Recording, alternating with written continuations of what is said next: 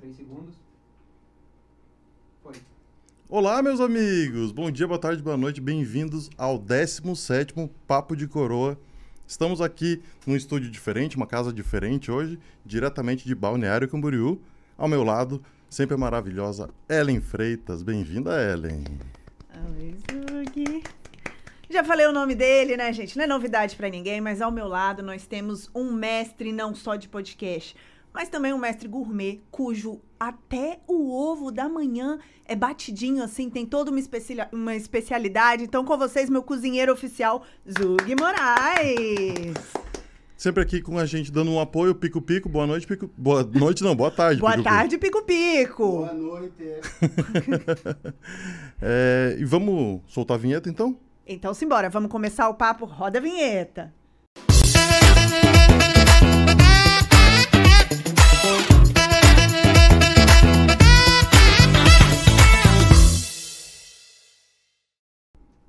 Para você que estava esperando por esse momento, ele chegou. Hoje nós temos aqui um jogador profissional que este ano está completando 15 anos de jogador profissional de pôquer, de profissão, né, de carreira, uma das personalidades mais reconhecidas do poker, do poker brasileiro. Tem, o, tem, no, tem no currículo alguns títulos como WPT, WSOP Online e foi o primeiro brasileiro a ganhar o anel do WSOPPC, entre outras diversas séries, né? Uma das suas comunidades nas redes sociais é uma das mais ativas que existe no mundo. E além de promover o jogo, eles ajudam ali a sua audiência ou quem precisa resolver alguns problemas, quem precisa de ajuda, eles estão sempre atentos. Então, com vocês, Felipe Mojave. Seja muito bem-vindo, famoso papaizinho. É isso, meu mesmo. Gente, obrigado. Obrigado pela introdução. Não mereço metade, como costumo falar, porque a gente não faz nada sozinho na vida. Perfeito. Né? E legal demais estar aqui com vocês. Parabéns pelo trabalho, obrigado pelo convite. Estamos aqui em Balneário Camboriú, cidade linda, maravilhosa. Vamos bater um papo legal. É isso. Vamos de papo então. Vamos. Então, antes da gente começar o nosso bate-papo, falar 16, um pouquinho. viu? 16, 16 anos de carreira agora. 16 16, anos. bateu mais 15 um. completo. Ah, entendi. Ah. Na verdade, eu jogo poker desde 2002, mas não fico fazendo conta. É. Entendeu? Eu só conto depois que o bicho pegou. que as continhas eram só do poker. Aí só, Nossa. só daí que tá valendo. Justo. 16 justo, anos justo. é muito tempo de conversa, hein? É bastante tempo. Então, simbora. Vamos começar falando, antes dos nossos patrocinadores, primeiro falar do Midas Poker Team, então www.midasteam.com.br. Se você quer começar sua carreira, começar a entrar no mundo do poker, um bom caminho é um time e o Midas tem uma estrutura muito legal. Você pode conhecer melhor a estrutura nas redes sociais, arroba Midas Poker Team. E a gente não pode deixar de fora a nossa outra parceira, que é a Midas Ué, a loja da coroa mais querida do Brasil. Então, se você ainda não conhece os produtos, acessa lá www.midasware.store, dá uma olhadinha. Aproveita também que a The Union GG acabou de lançar a nova coleção dela. Então, essa semana tá rolando promoção. Coloca o cupom Mundo Roxo, já completa o seu carrinho e ganhe 10% de desconto em toda a loja. Então, midasware.store e no Instagram, arroba midasware.store também. E a gente sempre deixa o nosso convidado bem à vontade para conhecer a coroa. Né? Opa, quase derrubei o Aí estúdio. sim. É essa daqui que eu vou usar pra ganhar aqueles Mystery Bounty que o Dan. Almeida É essa aí! O segredo do Mystery tá aí. Esse aí é o, o segredo da Ronaldo. bonito. Parece o M de Mojave também. É, M de então. Midas. Ó, nasceu pra mim. Por Bonitão, acaso, né? olha só. Quase não gosto dessa cor, ó. Cara, eu ia falar, você veio exatamente com a paleta. Quase não gosto dessa cor. Pessoal, moletomzão. Olha que Já chega o frio, né? Não, aqui em Balneário então tá um friozinho, lá no evento sempre faz um friozinho também. Coisa linda, maravilhosa. Vamos ver o que mais eu tenho. Pode ir jogando aí em cima. Vai jogando aqui depois a gente. Camiseta, rapaz, é um kit completo, É um hein? kit completo. Olha, camiseta, gosto dessa cor também. Nossa. Gosto. Calça. Olha, eu saí pra comprar a calça, viu? Juro Ah, pra É você. mesmo? acredito. Juro. Porque eu fui no, no Paranaense de Poker agora e tinha minha, minha amiga Carla, ela tem uma marca de roupa lá também, né? Uhum. Aslan chama. chama. Eu não sei falar direito, mas tô tentando te ajudar, cara, a fazer uma propaganda. e, e aí eu falei pra ela isso, ai, uma calça aqui pra você. E é essa calça que eu tô usando. Olha, É, então vocês vão ver eu usando. na docinha, Com já fica de certeza. olho na calça É, dele. na Já vamos dar um. Olha só, amarelão que eu gosto. É isso. E aí? Nossa, muita coisa, gente. Obrigado. Imagina. Tamo junto, tamo junto. Eu mesmo, eu mesmo gosto muito Assim, é que eu, eu uso, mas assim, uso com gosto, porque o produto é muito bonito. É, às vezes a gente ganha algumas coisas Aham. que eu falo, ah, vou usar, mas eu vou usar lá em casa. Esse aqui eu uso no torneio. Ah, Aí que sim, bom. maravilha. Obrigada. A gente pede também para você seguir o arroba Papo de Coroa Oficial no Instagram e no TikTok. E a gente também tá no Spotify em todas as redes e podcast. Então, se quiser só ouvir a gente quando tá lavando louça, tá ali no grind, pode colocar no Spotify e ouvir a nossa conversa aqui. E pra você que tá ligado e ainda não se inscreveu no canal, corre lá, tanto no YouTube quanto na Twitch, dá o seu sub, manda o link pra mãe, pra tia, pra avó, manda pra todo mundo, deixa o seu like. Na Twitch é na Midas TV 01 e no YouTube, arroba Papo de Coroa Oficial. Vamos de papo. É isso. É, só deixar um recadinho. Você que é do Squad e tá conhecendo a gente agora, no YouTube a gente tem 16 programas já, tem bas- bastante gente que a gente já conversou. Então, aproveita e conhece esse pessoal que a gente. Se inscreve aí, gente, no canal dele, segue no Instagram também. Acabei de divulgar no meu, beleza? Deixa o follow, fortalece o pessoal que tá fortalecendo o poker no Brasil. É isso. É Boa. isso aí. Recado? Pico Pico. Microfone pico-pico. Quem quiser mandar uma pergunta pro papaizinho, é só mandar no chat da Twitch ou do YouTube, que no final ele vai responder pra 50 dólares na GG. gente. É isso. Manda um ticket lá que ele troca. Então vamos começar a nossa troca de ideia. A nossa tradição aqui no podcast é começar apresentando você para quem não conhece. Tem um, óbvio que o cara tem que morar em Marte para não te conhecer, mas para quem não te conhece, quem é o Felipe? Onde nasceu? De onde que ele foi criado? Onde que ele, de onde que ele veio? Legal, sempre gosto de contar da minha história, relembrar, agradecer as pessoas que me ajudaram na caminhada. Eu sou do ABC Paulista, na, nasci na cidade chamada São Bernardo, morava em Santo André, minha mãe de São Caetano, depois mudei para São Caetano, família de Diadema, os arredores ali, Mauá. ABC Ribeirão inteiro, Pires, então, ABCD. EFG, H, I, J, X, Y, Z. E nascido e criado ali na região, ah, de família bastante humilde, né? E graças a Deus tive uma educação maravilhosa em casa. Meu pai e minha mãe, duas pessoas assim espetaculares, me ensinaram coisas diferentes. Meu pai já no âmbito da, da, da vida, né, da filosofia de vida, que caminho seguir. Minha mãe na questão dos valores morais, na questão de ser uma pessoa correta. E foi uma combinação, combinação muito boa. Eu infelizmente perdi meus avós muito cedo e ah, também tive uma experiência muito boa, de valores muito bons com a minha família. Hoje a pessoa mais velha da minha família é minha avó, a Bisa da Luna. Ela Beijo, já tá. Bisa. É, beijo, Bibi. E ela tá jogando poker, viu? É Joga mesmo? poker, é. Você E- que passou? é, a gente começou a jogar por minha causa. Meu pai ficou em segundo num torneio do KSLP, no último KSLP lá no Rio de Janeiro. Vai ver jogar ou não? É, então, nesse evento ele não vem, mas na verdade eu tô tentando até convencê-lo a vir agora de última hora. Jogar um torneiozinho. É, porque eu fiquei sabendo um negócio, eu vou até adiantar, que a gente vai fazer um torneio de futebol, né, com o Diego Freestyle, que é um parceiro nosso que Aham. vem aqui pra jogar. O Duncan tá confirmado pro game também. Vocês também convidados. Se quiser Fechou. uma bolinha, Vamos lá, bora. viu? Convidado, produção. Pico Pico. Bater uma bolinha. E Romão, meu cameraman também, craque. Tá confirmado, viu? Na defesa. É, E aí, ah, é, eu fiquei sabendo que ali onde rola o futebol é um museu autenticado, oficial do Ayrton Senna. Meu pai deve ser um dos maiores fãs do Ayrton Senna. Eu mesmo tenho vários valores na minha vida vindos do Ayrton Senna por conta do meu pai. Uhum. E até coisas que a gente toca na live, dos memes e tal. Um cara fantástico, né? E meu pai precisa ver isso. Ele já vem pra cá, já joga. Vou, ó, tá sabendo aqui agora, viu, velho? Vem, tio, bora. Isso. E aí eu acabei desenvolvendo uma infância por ali mesmo. Legal. É, sempre estudei em escola pública. É, a gente gosta de chamar de escola, mas no Brasil, escola pública, principalmente periferia, não sei se é escola, mas tem o nome, né? Sim, sim. De escola. Então a gente viu várias coisas ali durante a infância, várias coisas ali durante rolarem, amigos que se foram, outras pessoas que se perderam, mas e, e é um é um negócio legal porque é, te traz uma perspectiva, né? Olha só que legal essa caminhada que eu fiz e as Claro. coisas poderiam ter sido muito diferentes. É, você viu outros caminhos indo, É. indo errados. né? É, então eu digo legal no sentido de você fazer sempre essa reflexão e se manter positivo, né? Quando alguma coisa acontece errado na nossa vida. Eu não tenho problema com isso, mas pelo menos quando sei lá, ser eliminado num torneio grande, etc. Você lembra, pô, fui eliminado, mas eu tô em Vegas, né? Era o caminho eu que eu tô fiz. né? vivendo de pôquer, então tem sempre uma tem sempre olhar olhar para o lado bom das coisas. E quando criancinha, eu acabei mudando para Santa Catarina um período da minha vida. Meu pai arrumou um emprego e eu passei quatro anos inteiros em Santa Catarina. E depois voltei para o ABC. Uhum. Nessa época a gente, antes a gente morava no porão da casa do meu avô.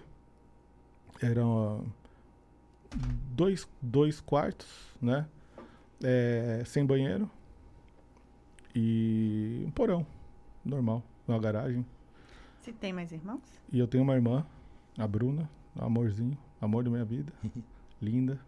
E hoje ela trabalha comigo, super competente. Não tem mais ninguém na família que trabalha comigo, porque precisa ser competente. Uma brincadeira, tem uma turma competente, mas trabalha com outras coisas. E, e foi, foi, foi passando por esse período depois que a gente passou uns anos na volta que a vida melhorou um pouquinho. Meu pai ganhou uma promoção, aí a gente conseguiu hum, sair de lá, financiou um apartamento que era em São Caetano, Uhum. perto de casa, né? Ah, perder de vista, mas já era um negócio diferente, né? Claro. Fora, fora da, daquela realidade de antes. E a partir daí eu comecei a me envolver muito com esporte, gostava muito de esporte, música. E foi a minha, o meu começo, venho dessa, dessa estrutura, vamos falar assim. Legal, legal. E aí você começou, é, em- eu dei uma, pes- a gente pesquisa sobre o convidado, obviamente. Claro. E aí você foi fazer faculdade e na faculdade você conheceu o poker? Como é que foi? Então, eu, na verdade, eu não queria fazer nada disso, né? Eu queria é, ser músico. Uhum. E na época meu pai sabia da dificuldade, né? De, de ser músico na época. Você toca algum instrumento? Eu toco instrumento de corda em geral, Ah, legal. percussão, alguma coisa. Sim. E aí estudei violão clássico, essas coisas, me formei em conservatório musical. Olha. Nossa. É. E mas na época eu, eu tinha um emprego quando eu era muito, muito criancinha, que eu tocava violão legal e já manjava de uns outros instrumentos e tal. Quando criança eu, eu tocava harpa. E aí eu tinha um programa de esse programa de ajuda de crianças é, favela, periferia e tal. Eu entrei num deles e a gente tinha um grupinho que se apresentava, tocava violoncelo. Olha. Esse Meu grupinho. Deus, cara. E a gente fazia uns showzinhos, apresentaçõezinhas assim, essas coisas. Fui desenvolvendo pra ir. É Lá na região a gente sempre gostou muito de samba. Aí já comecei no grupo de pagode. Falei. É, tô com meu cavaquinho aí, inclusive. Opa, eu falei, ele é dos meus, vamos Fizemos um encerrar essa samba, eu live e o Romão fizemos um samba no Catar, lá na Copa do Mundo. Dois Ó. doidos. Aí sim. pessoal não entendia nada. e a gente fazendo um samba lá. Vai rolar aqui também. Opa, quero saber. E, e aí, vamos ver se a gente faz um samba direito. Né? Um samba direito. É, entendeu, né? E aí, ah, ah, eu comecei a desenvolver a partir daí. Na época de escola, eu jogava bola também. Uhum. É, era um cara competitivo, então tinha oportunidade quando era menino. E quando eu, eu estudava numa escola pública que tinha um programa também do Sebrae. E nessa época, é, os três melhores alunos da escola iam entrar para trabalhar na General Motors, num programa do Sebrae, que era um programa de catar sucata e transformar a sucata em cabide. E aí vender os cabides. E eu entrei nesse programa, foi muito massa. De trabalhar com 13, 14 anos na General Motors, né? Catando sucata, transformando em cabide. Eu fiz eh, mecânica na, na minha formação do ensino médio, Uhum. Ah, logo na sequência. E, e foi uma época legal, porque eu já ganhava um dinheirinho fazendo essas apresentações com música, ganhava um dinheirinho vendendo cabide, literalmente. E, e uma- me ajudou a transformar bastante. Quando eu tinha 17 anos, meu, meu pai falou para mim, olha, tá estudando para tentar entrar numa universidade. Eu tava tentando, daí foi daí justamente veio o apelido Mojave, porque tinha um amigo meu que um dia eu entrei onde eu fazia o cursinho com óculos na cara e como tinha um caminhão de Felipes, pegou o apelido rápido, ele olhou para mim e falou Mojave. Eu, Mojave? Ele é a marca do óculos que você tá usando. Era um óculos do Polishop lá 011 1406 que trocava de lente e ele era uma alusão, né?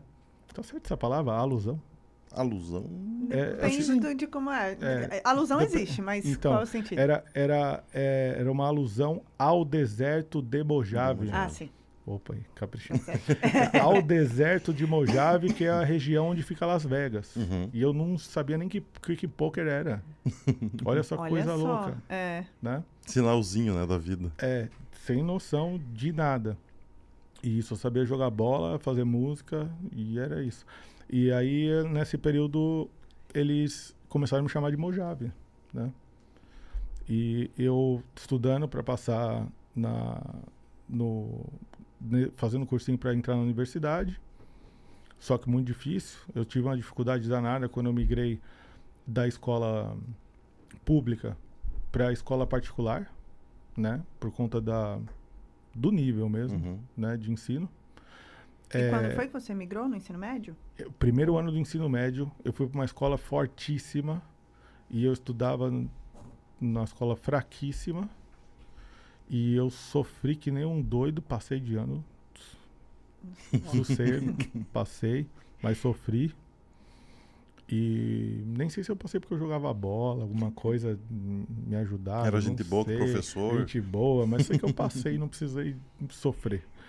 Aí, e, e depois, e, e logo voltei para escola pública, porque meu pai não aguentou.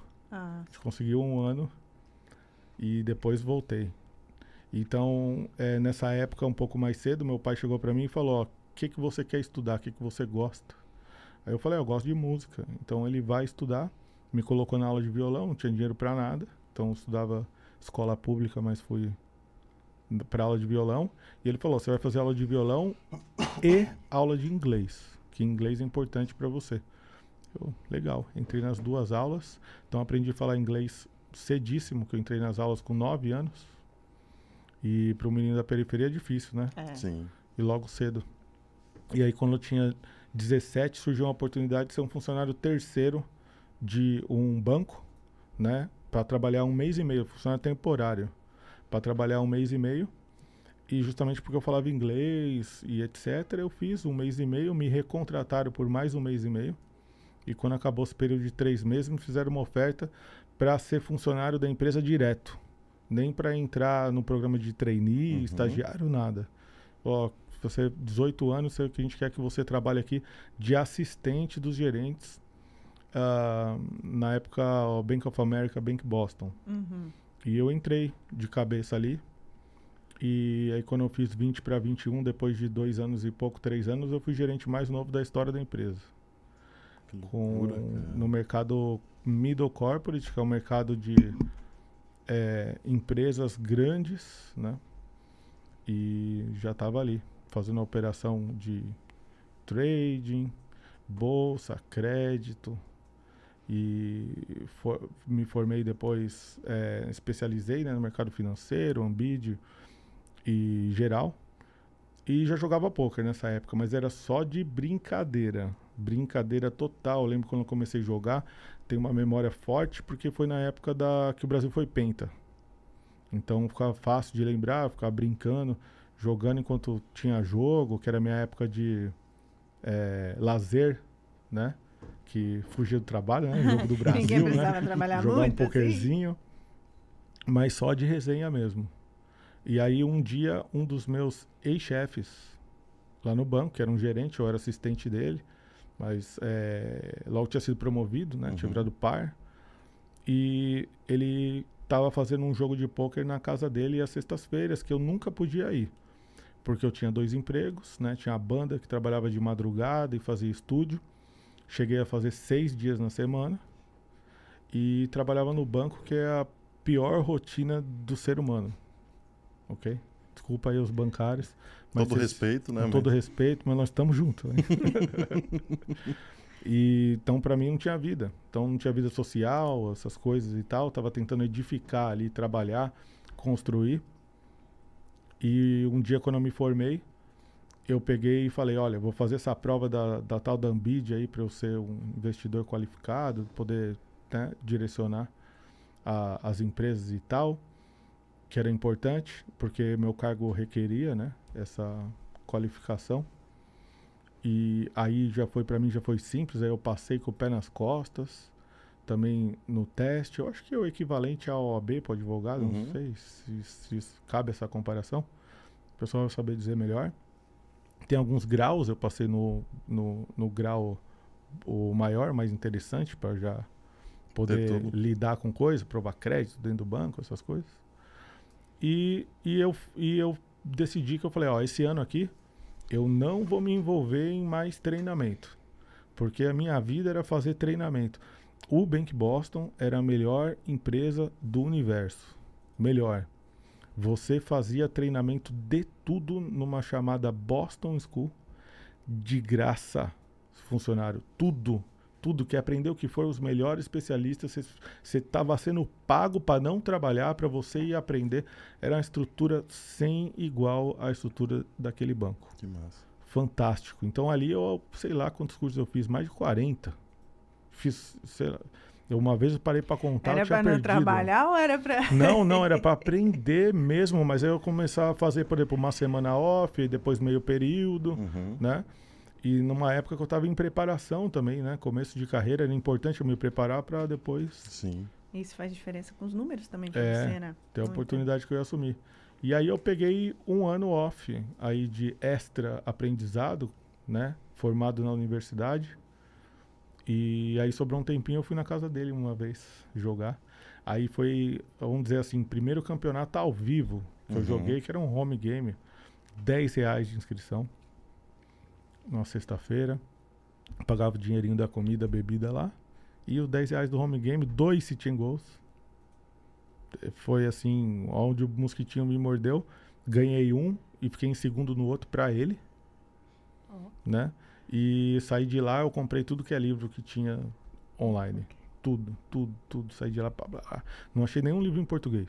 Não tinha quase nada nessa época. Tudo em inglês. Quando era Não, não isso, tinha mais quase nada, não tinha nada. Não achei. Não É. achei. Vamos falar que isso foi 2004.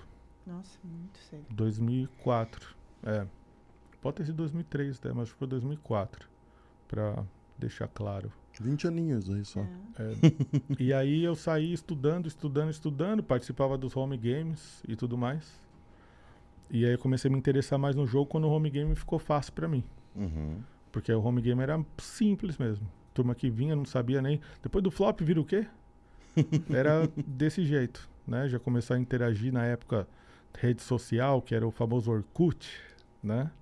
Encontrava outras pessoas que jogavam poker. Então meu começo foi foi uma base base nisso, saber falar inglês, aprender, ter essa oportunidade com as pessoas que apresentaram mais o poker para mim. E foi uma época que eu comecei a jogar mais online, aí eu comecei a jogar, devo ter feito meu primeiro depósito, Uhum. alguma coisa assim do gênero, porque a gente só jogava torneio grátis, né? Free roll e, e tudo mundo. mais. Mas demorou um tempo pra eu começar a jogar campeonato, assim, pra valer. E quando que a chavinha mudou? Quando que você falou, cara, esse é um caminho que eu posso seguir e que, pô, você já falou que tava com uma estrutura legal, tava dentro de um banco que valorizava o funcionário, então, pô, você estava crescendo. Quando que foi a chavinha que você falou, cara, eu tô bem, mas isso aqui me dá um- uma vontade de, de jogar, me dá uma vontade, um tesão de fazer. E como que eu, como que foi essa chavinha? Quando que aconteceu essa mudança?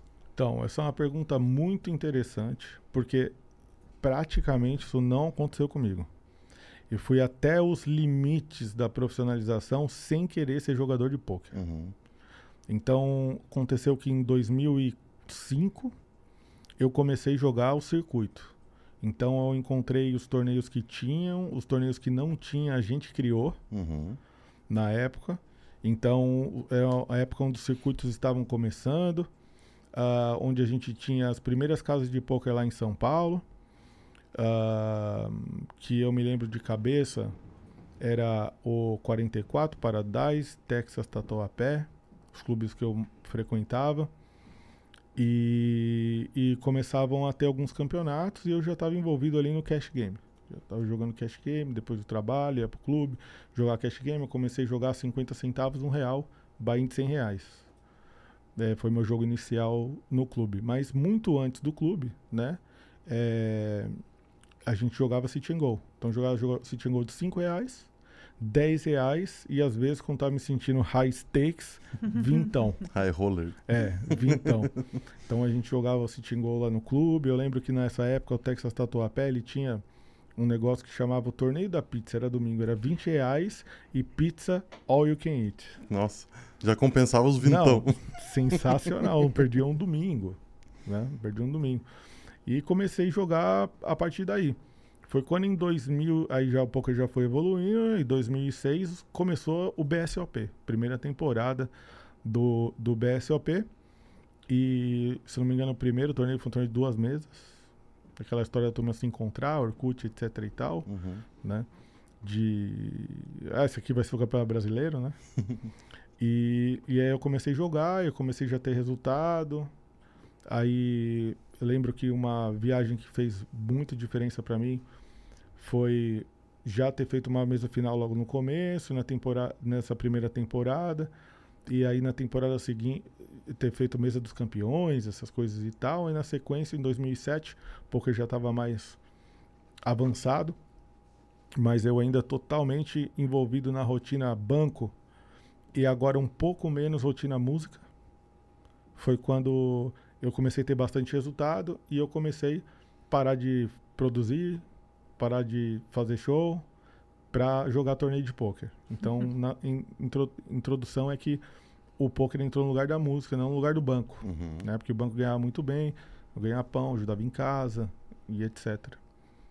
Foi numa sequência muito boa assim. E aí eu tinha que tirar os finais de semana para jogar pôquer, né? E os finais de semana eram literalmente aí cheios, né, de pôquer, pôquer depois do, do trabalho e tal. E nessa época os campeonatos só rolavam mesmo os grandes de final de semana. Se você colocasse o torneio durante a semana, você não tinha field. Sim. É. Todo mundo trabalhava e etc. E aí foi um final de semana lá no Tatuapé que teve o main event do BSOP São Paulo em 2007, eu fui campeão. E aí eu lembro exatamente quando eu tava fazendo foto do troféu, as primeiras mídias de poker tinham surgido ali. E o pessoal perguntou pra mim, um rapaz perguntou pra mim, qual que é o seu nome, né? Aí eu falei, Felipe, Felipe Ram, é, Mojave, né? E o pessoal já me conhecia de Mo- Mojave por conta do nick online Uhum. e apelido e etc. Mas na entrevista eu não quis falar Felipe Ramos porque eu tinha medo que o pessoal do banco descobrisse e mandasse embora. Porque o que, que é poker, né? Naquela Sim. época. Então eu não tinha tatuagem, eu não podia usar brinco, nem colar. É um ambiente extremamente retrógrado. É. E então já sentia na cara de um cliente quando você ia visitar um cliente que que eu era pobre, a roupa que eu usava não era aquele terno que o gerentão, o diretor Uhum. usava. Então meu gerente começou a me dar roupa. Meu gerente falou: "Ó, sapato aqui não uso mais. Tem que usar sapato aqui amanhã", porque eu aparecia com um sapato lá mequetrefe. Então os caras começaram a me dar roupa. E eu fui crescendo ali na profissão. E roupa essa que sempre voltava com cheiro de cigarro, na época fumava na mesa, eu ia direto do poker para do Pro poker pro trabalho, Uhum. do trabalho pro poker. Então, e as coisas já estavam começando a se misturar ali. Foi nessa entrevista que consolidou o nome Mojave, que foi eh, veiculado, né? Já tinha feito esse mesmo processo antes de não ter falado meu nome real, né? Em outras entrevistas que eu tive, se não me engano foi o CPH, o Circuito ABC, que foram os primeiros circuitos aí do Brasil. E, e, e o pessoal perguntou pra mim, e aí, você não vai se profissionalizar? Você já é um dos principais jogadores do circuito. Você ganhou isso, você ganhou aquilo, você ganhou aquilo. Tá ganhando online, já tá tendo bons resultados online também. Uhum. E eu, cara, não tenho intenção nenhuma de me profissionalizar. Tenho um mega no emprego, uma posição maravilhosa. Gosto de jogar poker, jogo porque eu gosto e tô evoluindo no jogo. E eu não sei o que o futuro reserva. Então, minha, minha postura sempre foi essa. E meus amigos na época sempre me, alguns deles, né, me incentivavam. Do tipo, eu lembro uma vez que tem um cara chamado Leandro Braza. Ele virou pra mim e falou assim: Cara, você joga muito melhor que todos nós aqui, cara. E a gente joga profissional e você tá esperando o quê, seu viadinho? Tipo, daquele jeito dele, que ele é Uhum. um cara fantástico. É uma pessoa do bem total. E, e me falou me falou desse jeito, eu lembro que essa mensagem ficou na minha mente. E, e acabou que, coincidentemente, depois eu ganhei um, um pacote pro meio evento de Las Vegas. E acabei rachando esse pacote com o Fernando Grou. Porque eu não tinha como sair do banco, não tinha férias. Uhum. E eu era moleque dali do ABC, não tinha nem passaporte, visto, nem nada. E eu falei, pô, vamos ficar com o dinheiro, meu parça, né? Porra. Capitalizar isso aí. Capitalizar o bankroll e tal, na hora. Pegamos e acordo. E então não tinha interesse. Aí foi no final do, desse ano de 2007, mais uma mesa final. Na época, um torneio de 100k garantido era o, era o KSOP de 15 milhões. Sim. Liter, era mais, eu acho até.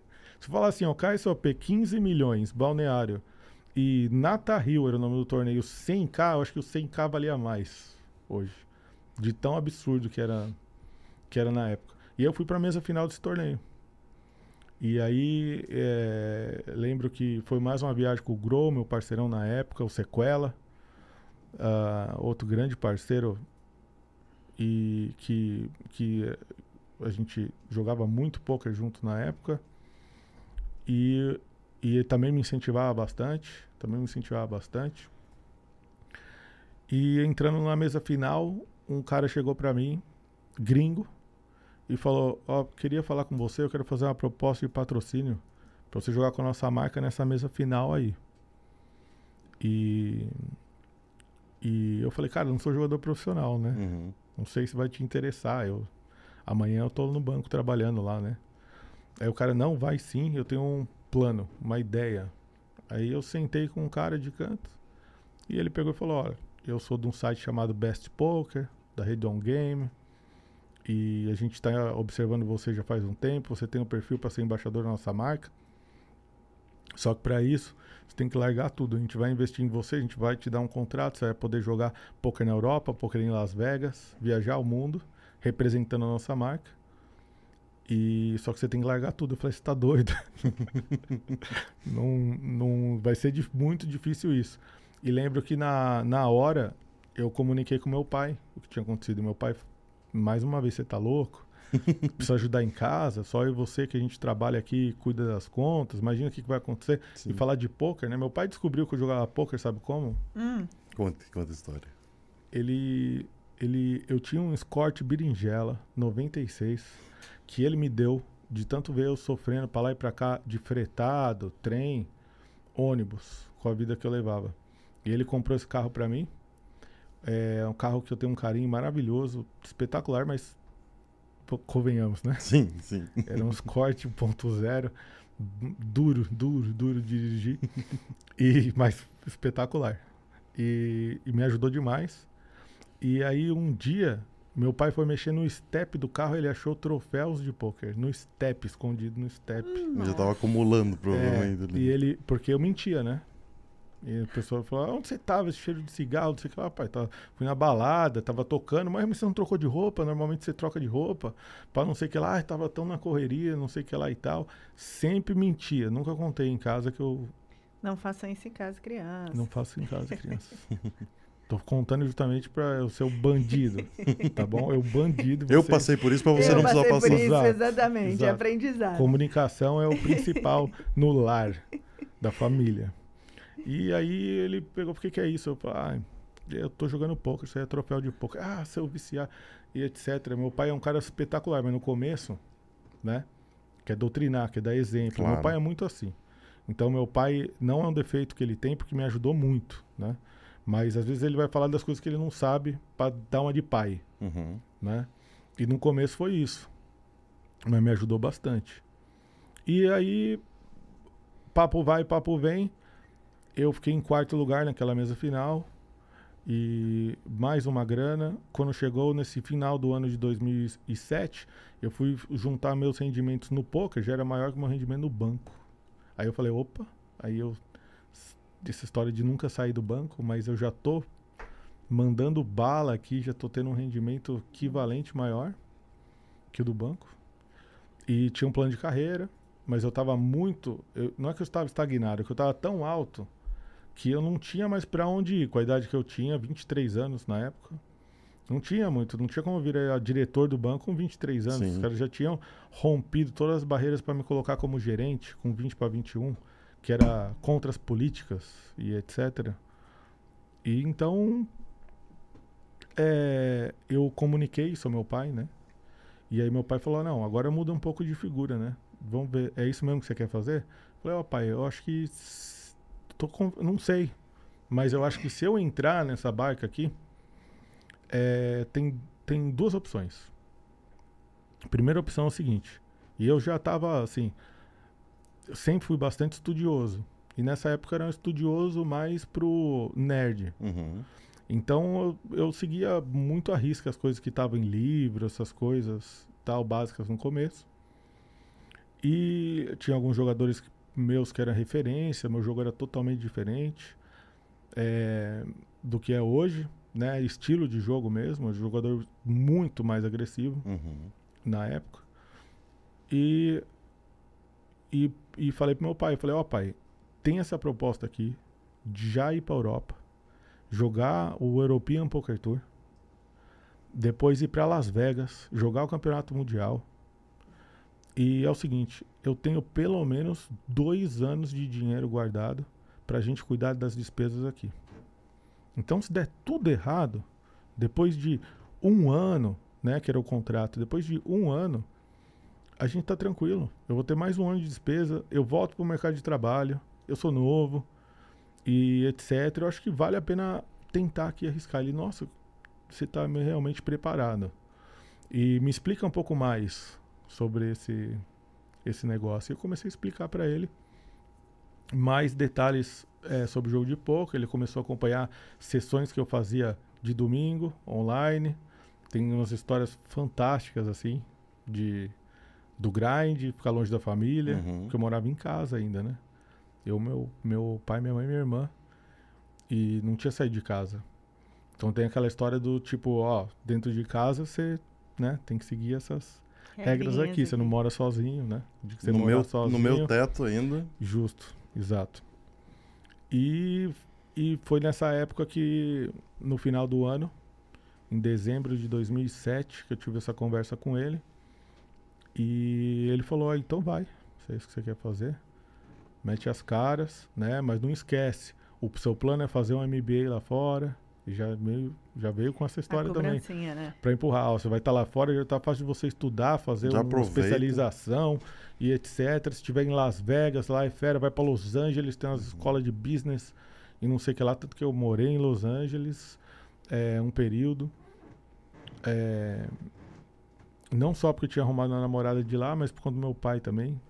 Mas você chegou a estudar também em Los Angeles? Não. Eu cheguei a fazer um curso ou outro. Não Uhum. cheguei a fazer a O que ele especialização. queria, né? É, não Tá. cheguei a fazer o o próprio MBA. Uhum. É, internacional. E aí, aí foi nesse período que, que eu comecei, fui fazer a minha primeira viagem, né? E eu fui fazer a minha primeira viagem internacional, quando eu fui jogar o EPT. Eu fui para a reta final do torneio e fui o primeiro brasileiro premiado na história do EPT, no meio evento. Coisa louca, porque Sim. de você pensar de. Eu acabei de fazer 40. E não, não passa na minha cabeça 40. Fui o primeiro jogador premiado no meio evento Sim, você é novo, né? do Brasil. Como assim ninguém jogava poker? Entendeu? O Pedro Álvares Cabral veio com as caravelas de lá fazendo o quê? Pois Ninguém é. jogava? Tipo, o que, É, e, que eles e- e fazendo? pra você deve ser muito louco ver hoje em dia que, cara, vai um avião cheio de gente jogar um EPT. Vai Espetáculo. Brasil inteiro. Deve ser É, muito massa. É uma isso. loucura. Eu tava falando disso mais cedo com o Orion, meu parceiro ah, aqui que trabalha comigo. E, e ele, como assessor, ele conhece histórias divinas aí de jogadores de futebol, outras pessoas e tal. Uhum. E tava comentando com ele mais cedo sobre, sobre essa história aí, né? De você, desse reconhecimento da, do poker hoje, do tamanho que é o poker, do meu amigo deixou, o amigo dele deixou de trabalhar, se eu não me engano, na odontologia, se eu não estiver enganado, ou uma outra Uhum. coisa, para jogar poker. Então, assim, as histórias elas vão chegando nas pessoas de emprego comum, né? E hoje trabalha comigo e já conhece esse mundo e já, já en- engata em, em defender a história do poker, em falar e colocar o poker nos principais veículos de comunicação. Uhum. Então, esse trabalho, eu faço esse trabalho sem querer, desde que eu comecei, né? Desde que eu comecei. Então, a fato de eu me sinto responsável e orgulhoso de quando eu vejo essas coisas. Eu pego meu tempo, muitas vezes, deixo de fazer muitas coisas para mim, para ajudar mesmo a promover o jogo. Então, se eu ver o, o- se eu vir um, um avião, sabendo que tá cheio de jogador, antes era meia dúzia de gato Sim. pingado. É. Eu lembro na viagem que a gente fez, todo mundo junto, que era para um torneio em Fortaleza, e que na época foi foi o Robbie Gol, foi o Grow, foi o Foster, foi uma galera, tanto que nós fizemos tri-render, foi o Foster, eu e o Grow nesse torneio, um torneio grande, um torneio maior que tinha na época. Nem lembro o nome desse torneio. Sei que foi um torneio grande no norte, acho que foi o primeiro torneio grande eh, no norte. Nós achamos em três o torneio lá. E os, os troféus gigantes, né, para voltar no, no avião. E a turma perguntava, "Pô, troféu do que isso daí? Foi de poker. Tá, tá, para com isso. Entendeu? E isso foi cedo, se não me engano, foi certeza que foi 2006, 2007, esse torneio aí. En- Então, já essa história do avião já me lembra de carregar um troféu no Sim. avião e a turma ficar questionando. Hoje, acho que se você falar, ah, ganhei isso no poker, a O cara galera vai pedir pra tirar uma foto. do Talvez. É. Talvez. Ah, nossa, meu primo joga poker. ah, Mas um- vai uma parada que eu queria te falar é que, tipo, é, vocês, claro, quebraram muitas das barreiras. E só, só contando uma historinha minha. Quando eu comecei a jogar ali em 2009, 2010, a gente ia no clube e tinha uma revista chamada Revista Flop. Então, esses caras que ele tá falando eram os caras que a gente via ali. A gente falava, caralho, os caras são profissional mesmo, dá pra jogar isso aqui. E aí, obviamente, hoje em dia a gente tá na caminhada também. E vocês passaram por muita coisa de preconceito também, obviamente. Vocês Total, quebraram né? as barreiras. Como que foi lidar com, nesse início da jornada ali, 2006, 2007, é, com, essas, com essas olhadas estranhas pro troféu, essas coisas? É, passava preconceito de tudo. Uma vez o pessoal lá no banco descobriu que eu jogava pôquer. Por quê? Eu ficava depois do expediente, abria meu notebook e bala. então, e, e comecei a ganhar campeonato, principalmente aos domingos, e atrasar na segunda-feira para ir no trabalho. Então sempre fui um funcionário exemplar Uhum. top de linha, da cara mais dedicado do, do mundo, eu sempre fui em qualquer coisa que eu, que eu me envolvia, mas essa época eu tava deixando a desejar.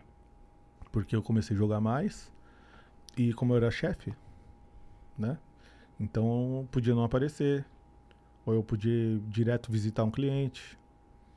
E essas coisas aconteceram comigo. E não comecei a perder um pouco do meu comprometimento, vamos falar assim. E já mostrava que eu tava meio que querendo seguir pro caminho do poker. A sua Uhum. prioridade estava É. mudando ali, né? Foi mais foi um efeito de profissionalização depois que eu coloquei o poker no lugar da música. Sim. Então Foco, esse segundo já veio bem forte antes do terceiro que foi a questão do contrato. E nesse nesse desenvolvimento de de pensar, né, em jogar poker ah, profissionalmente, a gente comunicava que jogava poker para algumas pessoas e eu, assim, é como se tivesse lá na Bíblia, os oito pecados capitais. O oitavo era jogar poker. entendeu? Não era nenhum dos outros. Ou talvez todos os outros sete juntos, entendeu? Sim. Beber, matar, roubar no jogo de poker. Parecia muito É, grave, né? Exato. E, e aí tinha uma história já nesse começo. Então os amigos ficavam sabendo que eu fui parar na delegacia, né? Partida policial que estava jogando pouco. Delegacia. Não foi uma vez, foram várias.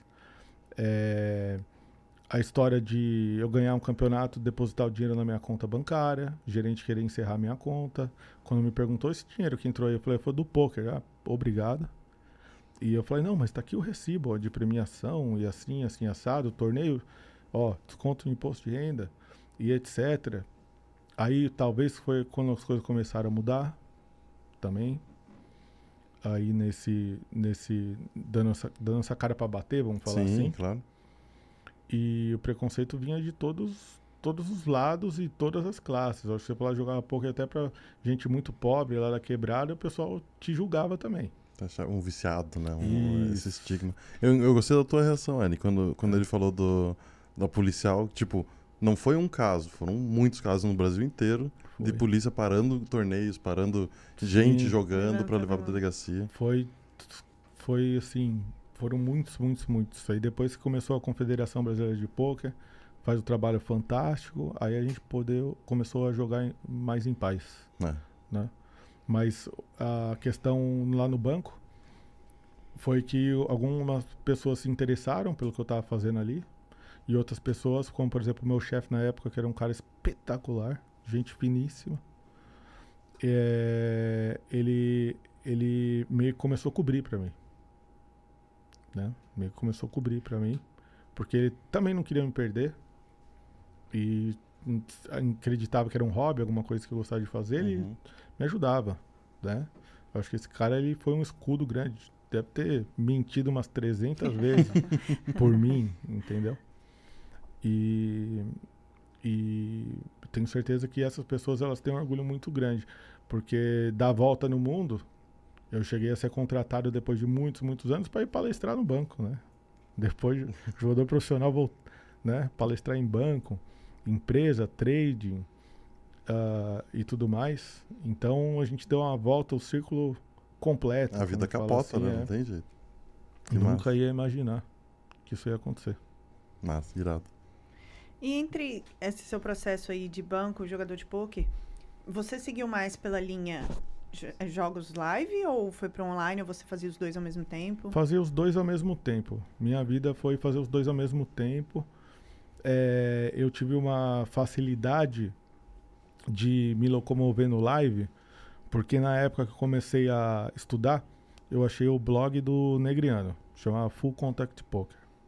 E aí eu tava lendo uma matéria do blog do Negriano, onde, bem no começo da minha carreira, carreira não, tava no banco né? Não conto como profissional também, mas já tava jogando poker mais pra valer. E o Negriano falava assim, ó, se você quer jogar poker, é, você tem que migrar pro jogo ao vivo, entender, né, que é um jogo de pessoas e praticar os mixed games, que são as principais oportunidades que você vai ter se você quiser ser um campeão mundial de poker em Las Vegas.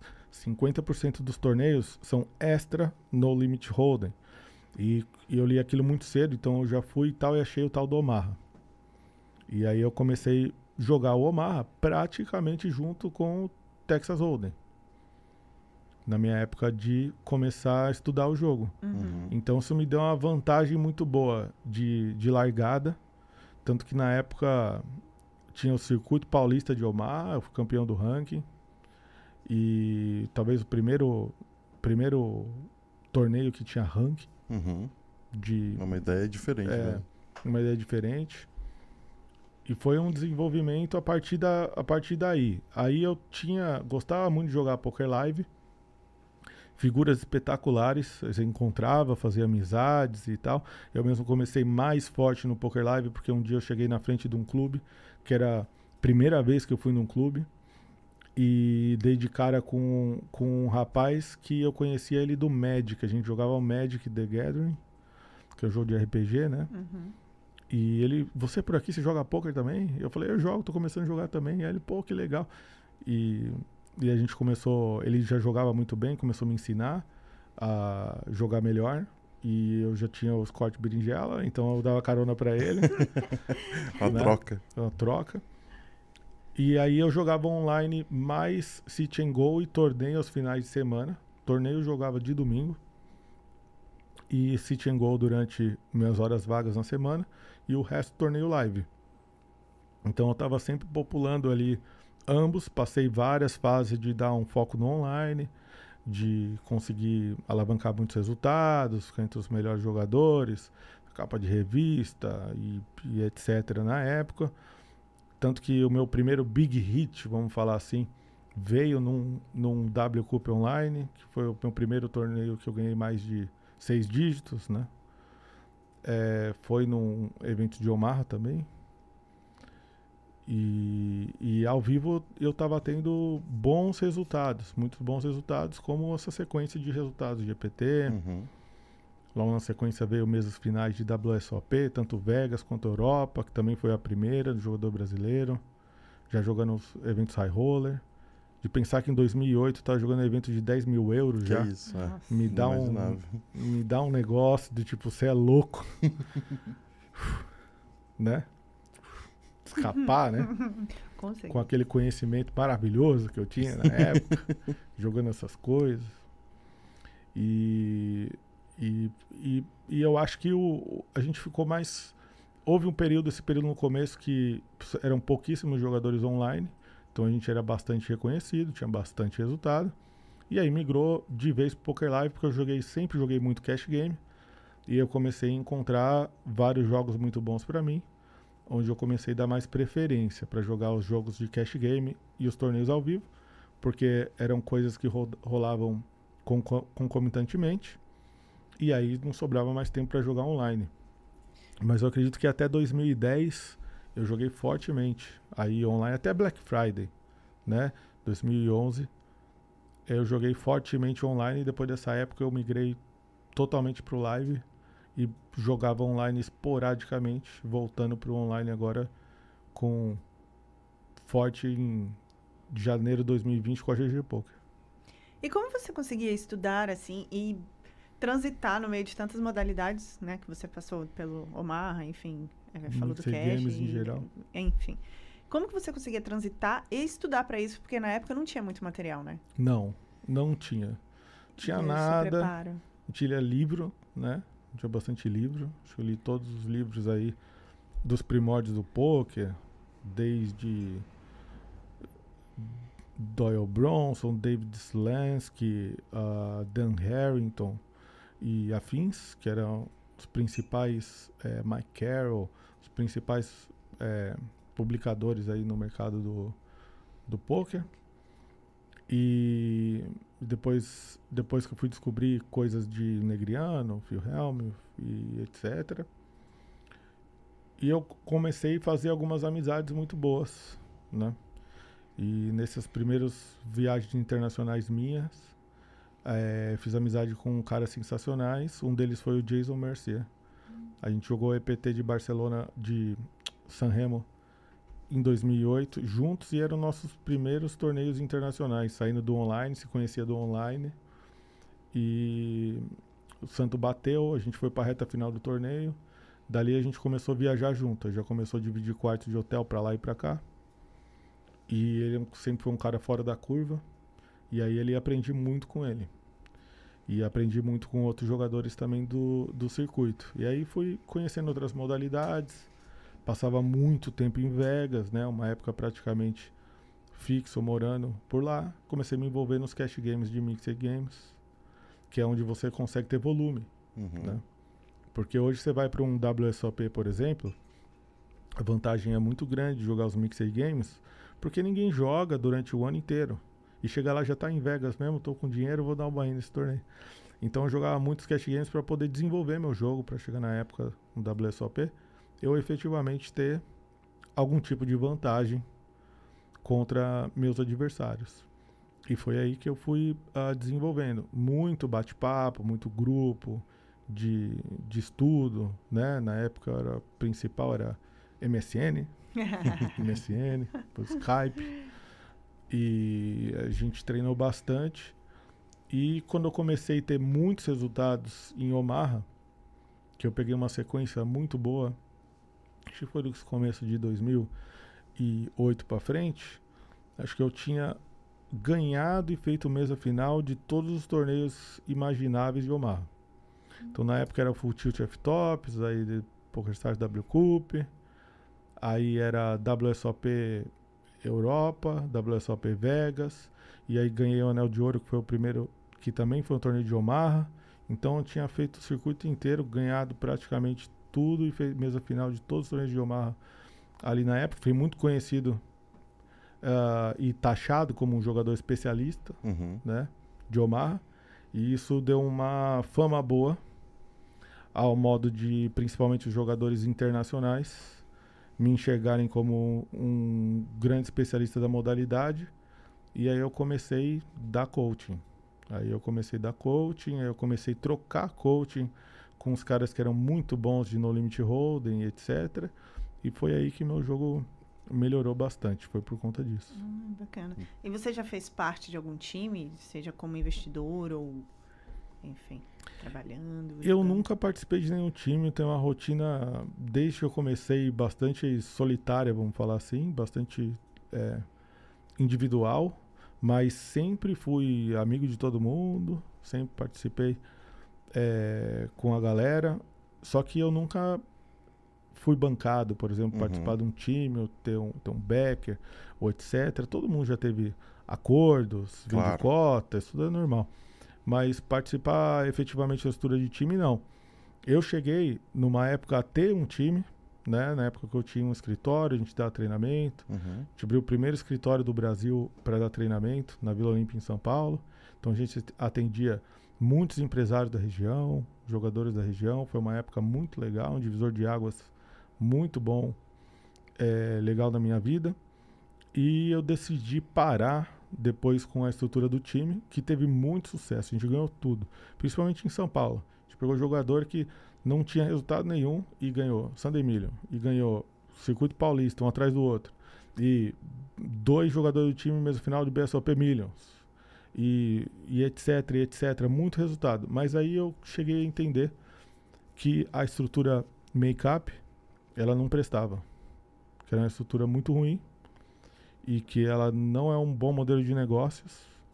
E eu decidi encerrar o time. E isso é só a minha visão. Claro. Só a minha Sim, visão. sim. É. Não, a gente tá aqui pra ouvir a tua visão, pô. É, só a minha visão. Eu sei que muitos times funcionam dessa forma.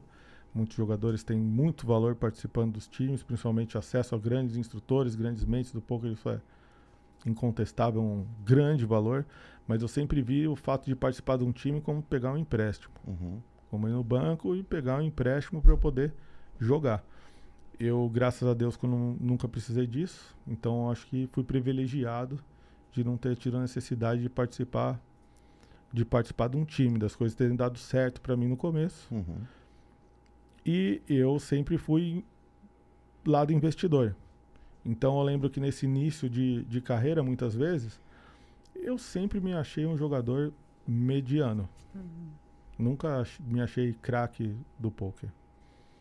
E ainda mais, algumas amizades que você tem acabam ajudando a você pensar que você é pior ainda do que você é, né? Então isso acontece na vida de muita gente, também se passou muito tempo na minha vida. E, e eu acabei eu acabei tendo os meus primeiros desenvolvimentos como investidor ao invés de investido. Eu tive o contrato, né?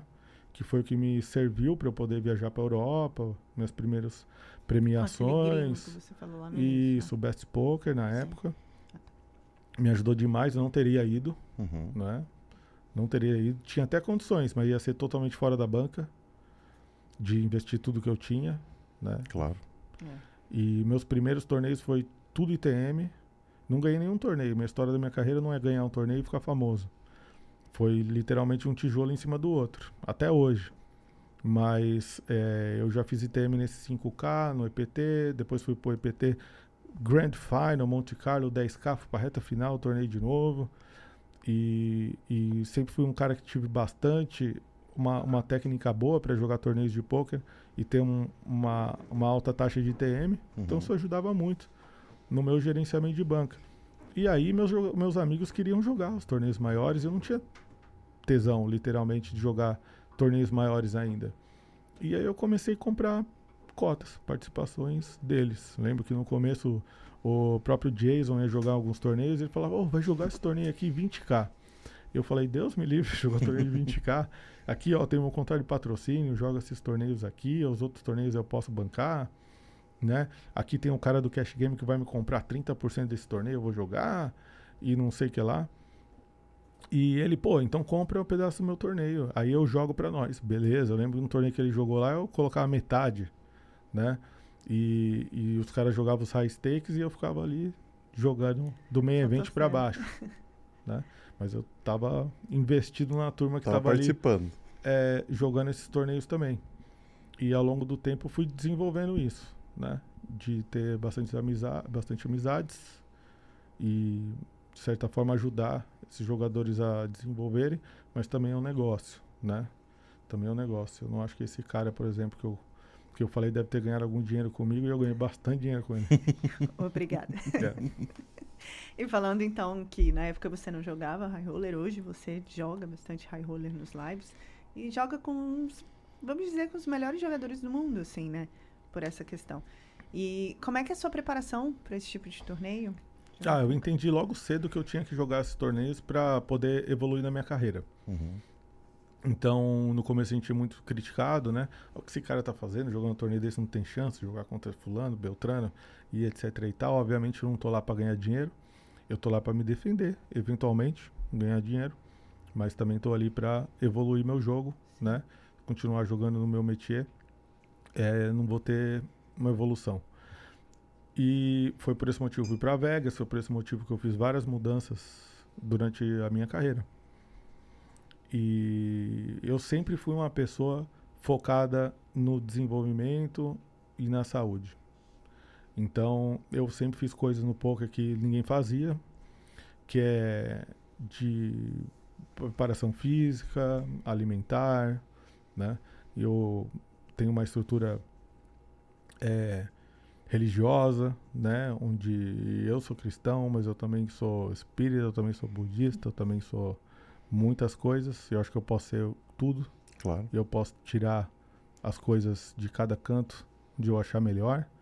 E as pessoas que julgam o problema é delas. É, o que te agrega, o que te faz crescer é o que, Que é vale. positivo, né? É. Exato. E eu, e eu acabei passando muito tempo onde eu tinha 10% de gordura, onde eu tinha treinava com os principais treinadores na época. Achava que isso com certeza contribuiu muito para eu poder ter longevidade nos jogos, conseguir fazer sessions longas, períodos longos, passando essa mentalidade para as pessoas que elas precisam jogar, elas precisam ter saúde, passa o dia inteiro sentado, então precisa se exercitar, isso faz bem demais pro poker, poker também é esporte, eh, em todos os sentidos. E, e a parte do poker a gente já tá bem cuidado, vamos falar assim, né? Bem treinado e seguindo, buscando sempre ah, consultar jogadores, amigos, fazer treinamentos, que eu fiz inúmeros ah, treinamentos individuais. Eu lembro que uma vez eu estava jogando em Vegas e eu fiz uma sessão maravilhosa e eu ganhei 10k no cash. Isso foi em 2008. 2008. 2008, final de 2008 ou 2009. E eu ganhei 10k no cash. Eu lembro que tinha um cara que era um coach de estratégia ah, mental eh, para o jogo e disciplina. E eu sabia que o coach dele custava 10k. Eu peguei uma em cima da outra, fui lá e entreguei na mão dele. E era um- uma parcela gordinha do, Sim. da minha banca e eu pagando 10k para poder aprender. Numa época que depois eu comecei a fazer coaching, não me engano, era 100 dólares a hora que eu cobrava e a turma achava caro. É, sempre tem, sempre, é, as coisas sempre foram desse jeito. E hoje eu estou na posição de que eu não dou, não dou mais treinamento. Não tenho como. Posso cobrar o que for, não tenho como. Tem fila, eu não faço. Eu quero lançar uma plataforma nova, eu não faço, porque eu acabei me envolvendo com uma paixão enorme que é dar informação de graça. Ajudar as pessoas a desenvolverem na vida delas, negligenciar meus próprios ganhos para poder focar nas minhas outras coisas também.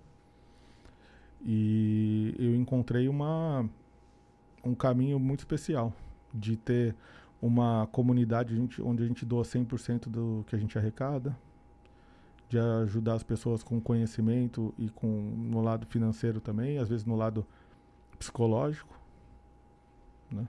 E quem sabe em breve eu volto, né? Faço alguma coisa legal aí programada, tipo de workshop, um site, eu já tenho tudo isso pronto, mas não põe no ar.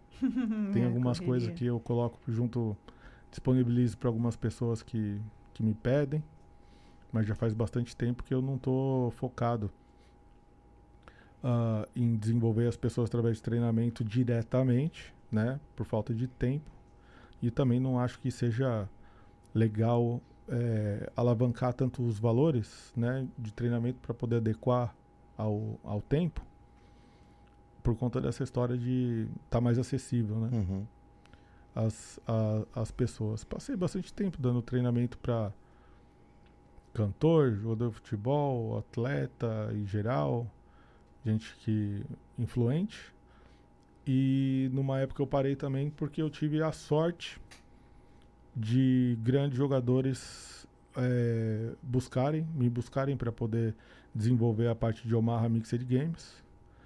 E eu era muito barato para eles, então eu ficava só com eles, eles me consumiam ali.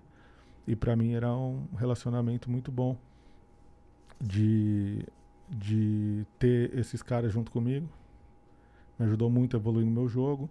E como bem empresários, né, pessoas de bastante eh, sucesso, onde eu peguei para treinar, que me ajudou a desenvolver muito. Então sempre falo que a história de treinar, de treinar sempre foi a história de aprender. É, é uma troca, né? É, Massa, irado. É, tem uma, uma, uma parada do, de alguns awards que você ganhou no caminho. Então Certo. teve. é, ali em 2017, acho que teve o, o jogador latino do ano que você ganhou. Foi indicado para algumas personalidades do ano, aí teve Uhum. do mundo poker agora, mas já tinha tido antes do, do- do- dos internacionais e tal. Quanto que isso é importante para você e principalmente para montar essa, essa representatividade da comunidade, de você ser um jogador brasileiro, passando por, por tudo isso. Então, o que, que, que, que isso representou para você nessa caminhada? Ah, foi fantástico. Eu nunca joguei pra ser campeão de nada, sinceramente, ou pra ganhar ranking de nada. Nunca mirei Uhum. ah, essas coisas. Na minha época, eu comecei a jogar online, vira e mexe figurava lá no ranking, e eu literalmente cagando andando pro ranking, preocupado em, com os meus resultados, minha evolução, a vida que eu tava levando. Tudo isso sempre foi consequência. Nunca tive volume suficiente para ficar batendo ranking também. Nunca Aham. foi minha ideia eh, de fazer isso. E ao longo que as coisas foram se desenvolvendo mais, como você comentou, o ano de 2017 foi um grande divisor de águas para mim, porque eu estava jogando o circuito inteiro. Eu ganhei o prêmio de jogador que mais premiou no mundo e ganhei o prêmio de jogador mais inspirador do mundo com o Negriano na lista. E o Exato. Negriano era o cara que eu comecei a ler no blog dele. Aham. Então aí deu a volta de novo que eu não. Puf, não dá nem pra entender. E, e foi muito legal. Esse período eu acabei ganhando, acho que, jogador do ano, algumas vezes seguidas. É, e, e, outros, e outros prêmios ao longo do caminho, como melhor embaixador, melhor Uhum. streamer. E pra mim é muito legal porque, assim, valida nosso trabalho. É, eu sempre, eu sempre nunca me, assim, como eu falei no começo, nunca me importei com isso. E foi só agora, nesse ano, começo do ano, que eu comecei a dar valor, pra falar a verdade. Porque o que aconteceu foi que um menino que trabalha comigo, o Vinícius, hoje trabalha com a gente na GG Poker também, muita gente da comunidade que a gente deu oportunidade para trabalhar junto com a gente. Ah, e, e ele é um cara fantástico, ele é um- uma dessas pessoas. E, e esse ano ele chegou pra mim e falou assim: Moja, faz uma campanha aí, cara, pros caras votar em você. Né? Que negócio legal, você tá lá, melhor streamer do mundo inteiro nessa lista ali do, do GPI, né? GPA, né? Global Poker Awards. Só, só tem você nessa final aí de brasileiro. Você tem uma das maiores comunidades de poker do mundo. A única que fala português Uhum. entre todo mundo que fala inglês, cara, é, se você não fizer isso por você, faz isso por mim. Porque eu trabalho com você e eu quero pôr no meu currículo aqui que eu trabalho pra esse cara aqui, ó. Que eu, etc. Então ele realmente foi uma mudança de mentalidade pra mim. Tanto que a gente fez um oba-oba, foi pra final. Primeira vez que o jogador de poker da nossa região foi pra final entre os quatro como personalidade do ano no, no GPA. E foi uma grande vitória de só estar naquela lista, né? Falando Sim. português, está do outro lado do mundo. Às vezes, a, a- maioria das vezes, os- o, o foco não tá aqui, né? Na gente, tá na turma de lá, né? E eu não gosto de ficar me promovendo. E, e poderia ter sido indicado em várias outras categorias onde pessoas que estavam lá, eu acredito que fizeram menos do que eu, mas eu não fui lá bater na porta e falar, ó, me coloca aí. Uhum. Eu acho que sempre é consequência das coisas, Claro. mas ele me acabou me ajudando É, de entender essa mentalidade. Acho que é bem legal que você, tipo, começa a entender também que você tá. a tua figura é uma representação muito maior do que só você. Então, tipo, talvez por mim, pelo meu ego, eu não quero fazer. Mas pra ter essa representatividade, pra representar meu país e a eu minha região. falar a verdade pura, a verdade pura. O pessoal do Mundo Poker Awards faz, né, a, um negócio muito legal que é o awards dele, Uhum. deles. Eu gosto de apoiar, estando lá ou não, né? Porque eu acho uma iniciativa maravilhosa, né? E aí calha de eu estar numa correria insana no auge da minha carreira, fazendo mil coisas e estar sempre na lista. Legal, muito grato, né? E, mas, cara, é muito mais importante a pessoa estar começando ali ganhar do que eu, cara.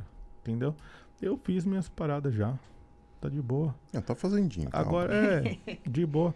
E a turma que tá começando ali, porra, é um negócio fantástico, entendeu? Que Pode mudar a vida de alguém Sim, alavancar, né? e tal. Então, as pessoas que ganharam agora, eu não só fiquei muito feliz por elas, mas como é, apoiei e pedi pra votar também. Entendeu? Ah, gosta de mim, vota, mas ó, tem seu streamer favorito aí. Não deixa. Não é porque a minha comunidade ela é filântropa, né? Tá certo essa palavra? né? Filantrópica. Filantrópica. Ela que corrige o português do, do podcast, ela é Obrigado. responsável. Obri- Precisamos de você. Ó, tô, tô, tô aberta, tô aberta. GG, ó. Ó. e por ser uma comunidade filantrópica, obrigado. Isso. A gente não. A gente fala assim, ó, quer fazer uma inscrição no canal? Faz. Quer fazer uma doação? Faz. A gente vai doar tudo. Vai entrar de volta para a comunidade, ações da comunidade e etc. Não sou um streamer que tô ali e você precisa valorizar o meu trabalho para pagar minhas contas e etc. Então, vem todo mundo e joga meu free roll, vem todo mundo e participa da minha promoção, de boa. Mas e os demais, né? Esses demais realmente precisam precisam disso para continuar fazendo conteúdo, principalmente os médios menores. Uhum. Então, eu gosto muito de incentivar as pessoas a ajudar os, pro- os produtores de conteúdo. Eu acho que isso é prim- primordial. Eu na GG Poker agora que a gente tem é, condições de ajudar as pessoas, nós, eu não sei se outra empresa já fez isso. Daqui a pouco eu vou estar com um número muito mais absurdo dando oportunidade para a turma. Eu acho que eu estou com 18 influencers Ó. na empresa. Sendo que eu passei por várias empresas que para entrar era o fim, Puxado. é, puxado. Ou se era comparsa, amigo, ou alguma coisa de alguém, ninguém olhar para você ou É pelo a seu vida, né? O mérito. que é isso? Você não conhece, você não entra. É, e eu, como passei por tudo isso, eu falei, quando eu estiver nessa posição, eu vou ser um cara diferente. E esses são meus valores. E eu tô só começando, aí eu só tô começando. É isso. Porque aí eu pego a pessoa que é esforçada, a pessoa que tem uma oportunidade, que eu acho que com uma oportunidade vai poder demonstrar o talento dela. E se ela demonstrar, o mundo ela tem. Se ela não demonstrar, ela vai ter que sair da oportunidade para outra pessoa. Sim. E esse jogo eu não gosto de jogar. Então eu acho que é um, é um negócio extremamente necessário. No Brasil, principalmente, a gente precisa de muitos formadores de conteúdo para jogar essa ideia do poker lá para cima Uhum. para que mais, é, ainda é embrionária, quer queira ou quer não, nós estamos em 2023. Eu sei que lá atrás ela era barra pesada, hoje em dia pode não ser mais barra pesada desse jeito por conta de muita gente que deu a cara para bater, eu fui só um deles, né? Agora representação no poker é um negócio muito importante, né? Porque é um esporte para todo mundo. Seja você gordinho, magrinho, pretinho, branquinho, menino, menina, velho, novo. Tá todo mundo jogando, cara. Entendeu? Todo mundo jogando. Quantos blefs eu já tomei dos tiozão maluco na mesa. E os caras mandando ficha, senhora.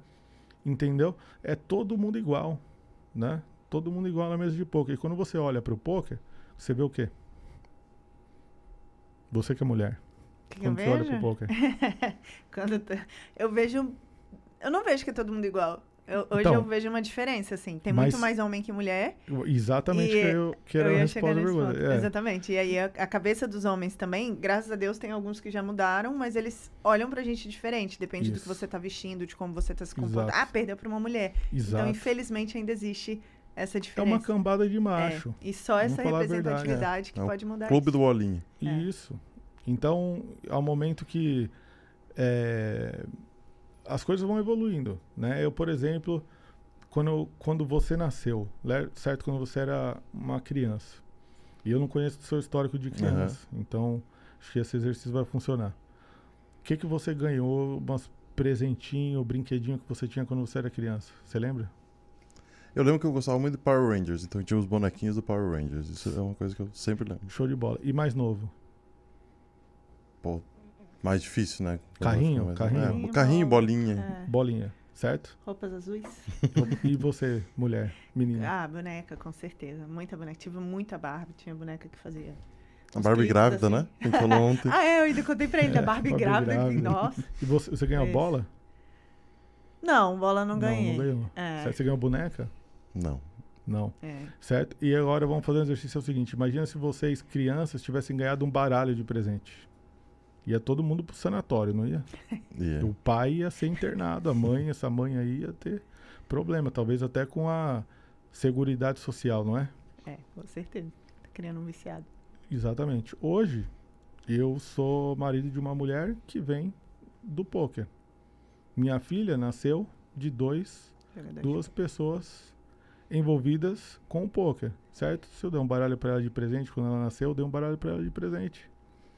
Pra ela brincar. Aniversário de um ano da Luna, só baralho.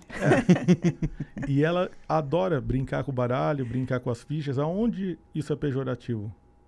Zero, né? De zero, de, lu- de lugar nenhum. Tipo, você não tá ensinando nenhum valor errado pra sua filha por causa de um baralho. Não, não faz um sentido. raciocínio lógico, né? Sim. É muito importante. Às vezes ela vai olhar e falar, pai, não, não quero seguir seu caminho. Mas ela já Mas sabe não é pensar nem isso. Eu não logicamente tô ali. forçando, Ela quando já... eu dou a bola pra ela, eu não quero É, que seja jogadora. de boneca, eu não quero é que ela ela seja modelo. Um É. carrinho não é pra ser um piloto de- Exato. de corrida.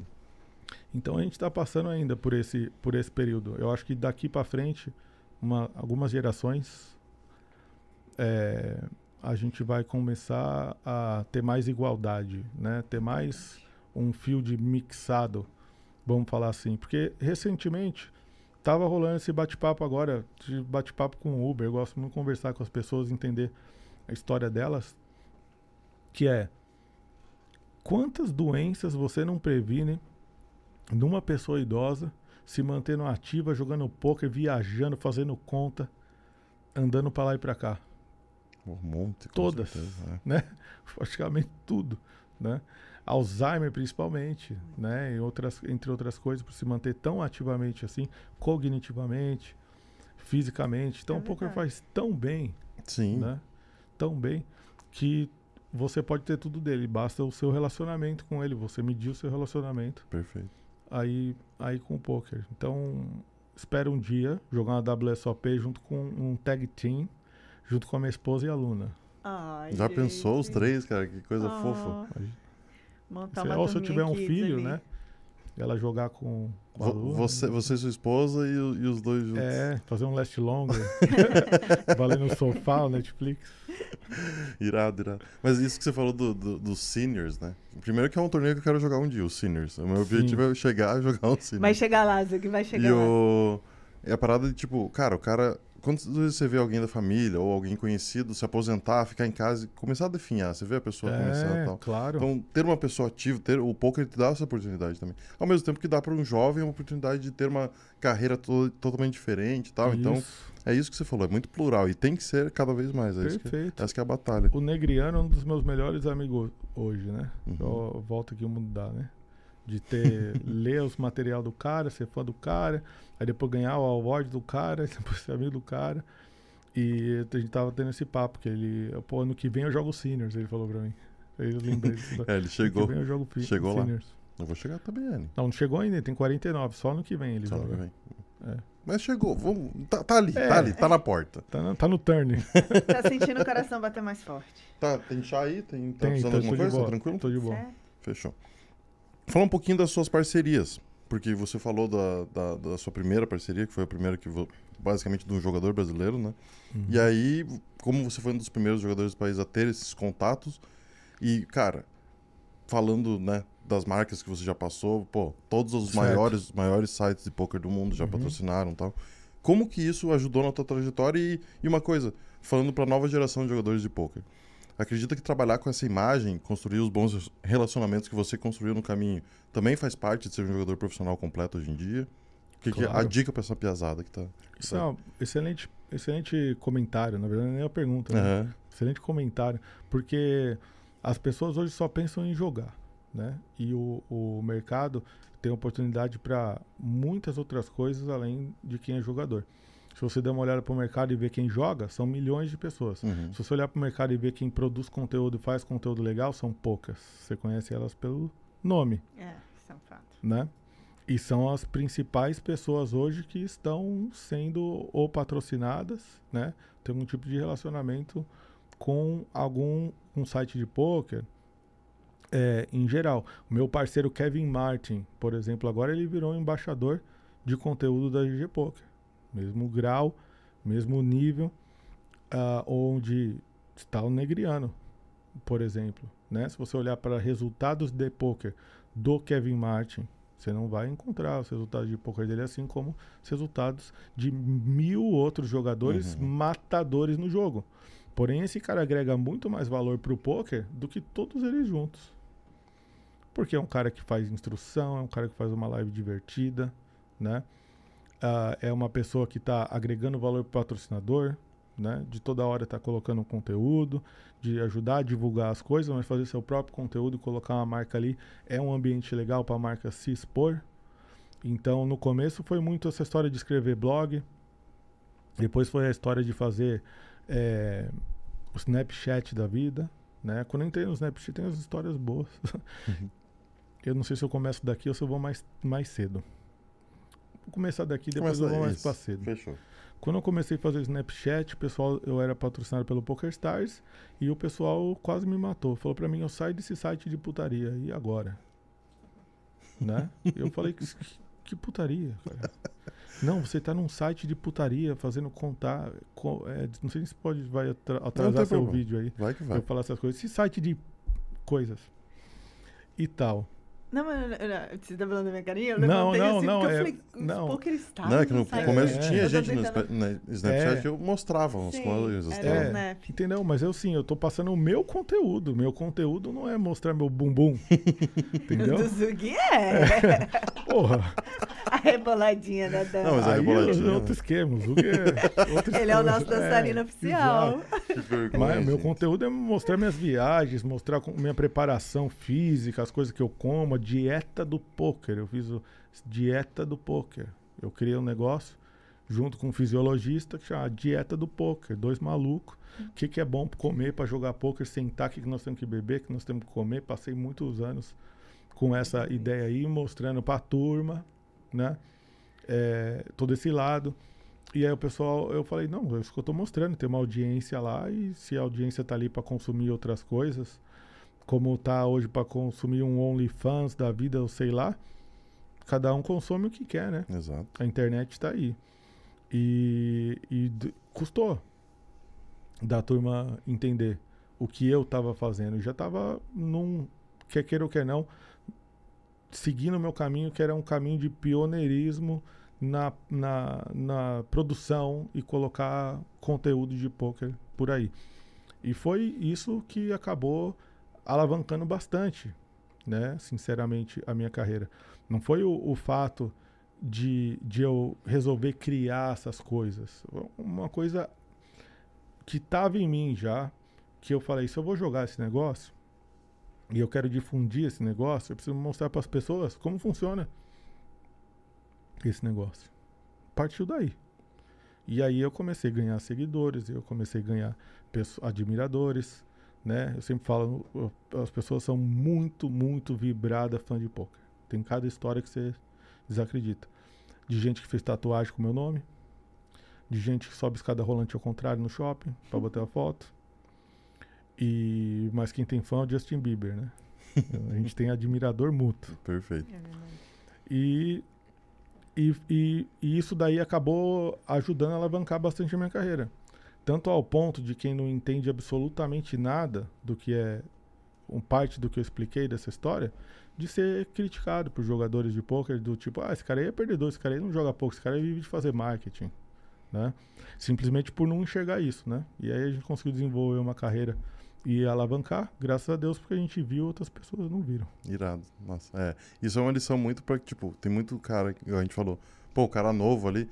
Ah, o gráfico do cara em tal site não é bonito, irmão. Dá pra você fazer tanta coisa. Vai Tanta- cuidar tanto caminho, do tá seu, vai é, Cuida do- É. do teu é um jogo. terreno, mano. Exato. Tipo, né? Vai encher uma Cada laje. um cuidando da vida. Porque esse é o principal. Tem tantas lições hoje em dia mais envolvido na- espiritualidade, no, no, no budismo também. Tanta coisa que você sabe que você tem que. O caminho que você tem que passar. Uhum. E sem se importar com o caminho dos demais nesse ponto de vista. Então, pra mim, nunca doeu, né? Uhum. Porque meu, meu, meu problema é comigo mesmo, minha evolução é comigo mesmo, ser melhor do que eu sou hoje, amanhã, e só tem amanhã e hoje, não tem ontem. Né? Cara, é, é loucura, porque, tipo, dentro de um time, eu trabalhei no Midas muito tempo e é muito difícil os alunos aprender, com, começarem a compreender isso. De tipo, cara, se importe com o seu, foque no- na tua Exato. carreira, foque no que tá acontecendo com você. Muitas vezes você quer olhar pro, pro lado, quer ver o jardim do outro, quer... Mas, cara, foque no teu que... E, e foi assim que foi essa evolução de passar por toda essa caminhada. Porque quando eu comecei, eu, eu fui um jogador cobiçado. Eu, quando eu comecei a fazer, eh, trabalhar com Best Poker, coisa que eu nem sabia o que, que era ser um influencer, como gravar um vídeo, Uhum. né? Como escrever um blog. Tava no meu contrato. Escrever um blog, X período, não sei o que lá. Eu falei, mas eu publicar onde esse blog? Eu vou não sei que lá. Tanto que eu lembro nessa época que tinha um site chamado Poker Pages. Uhum.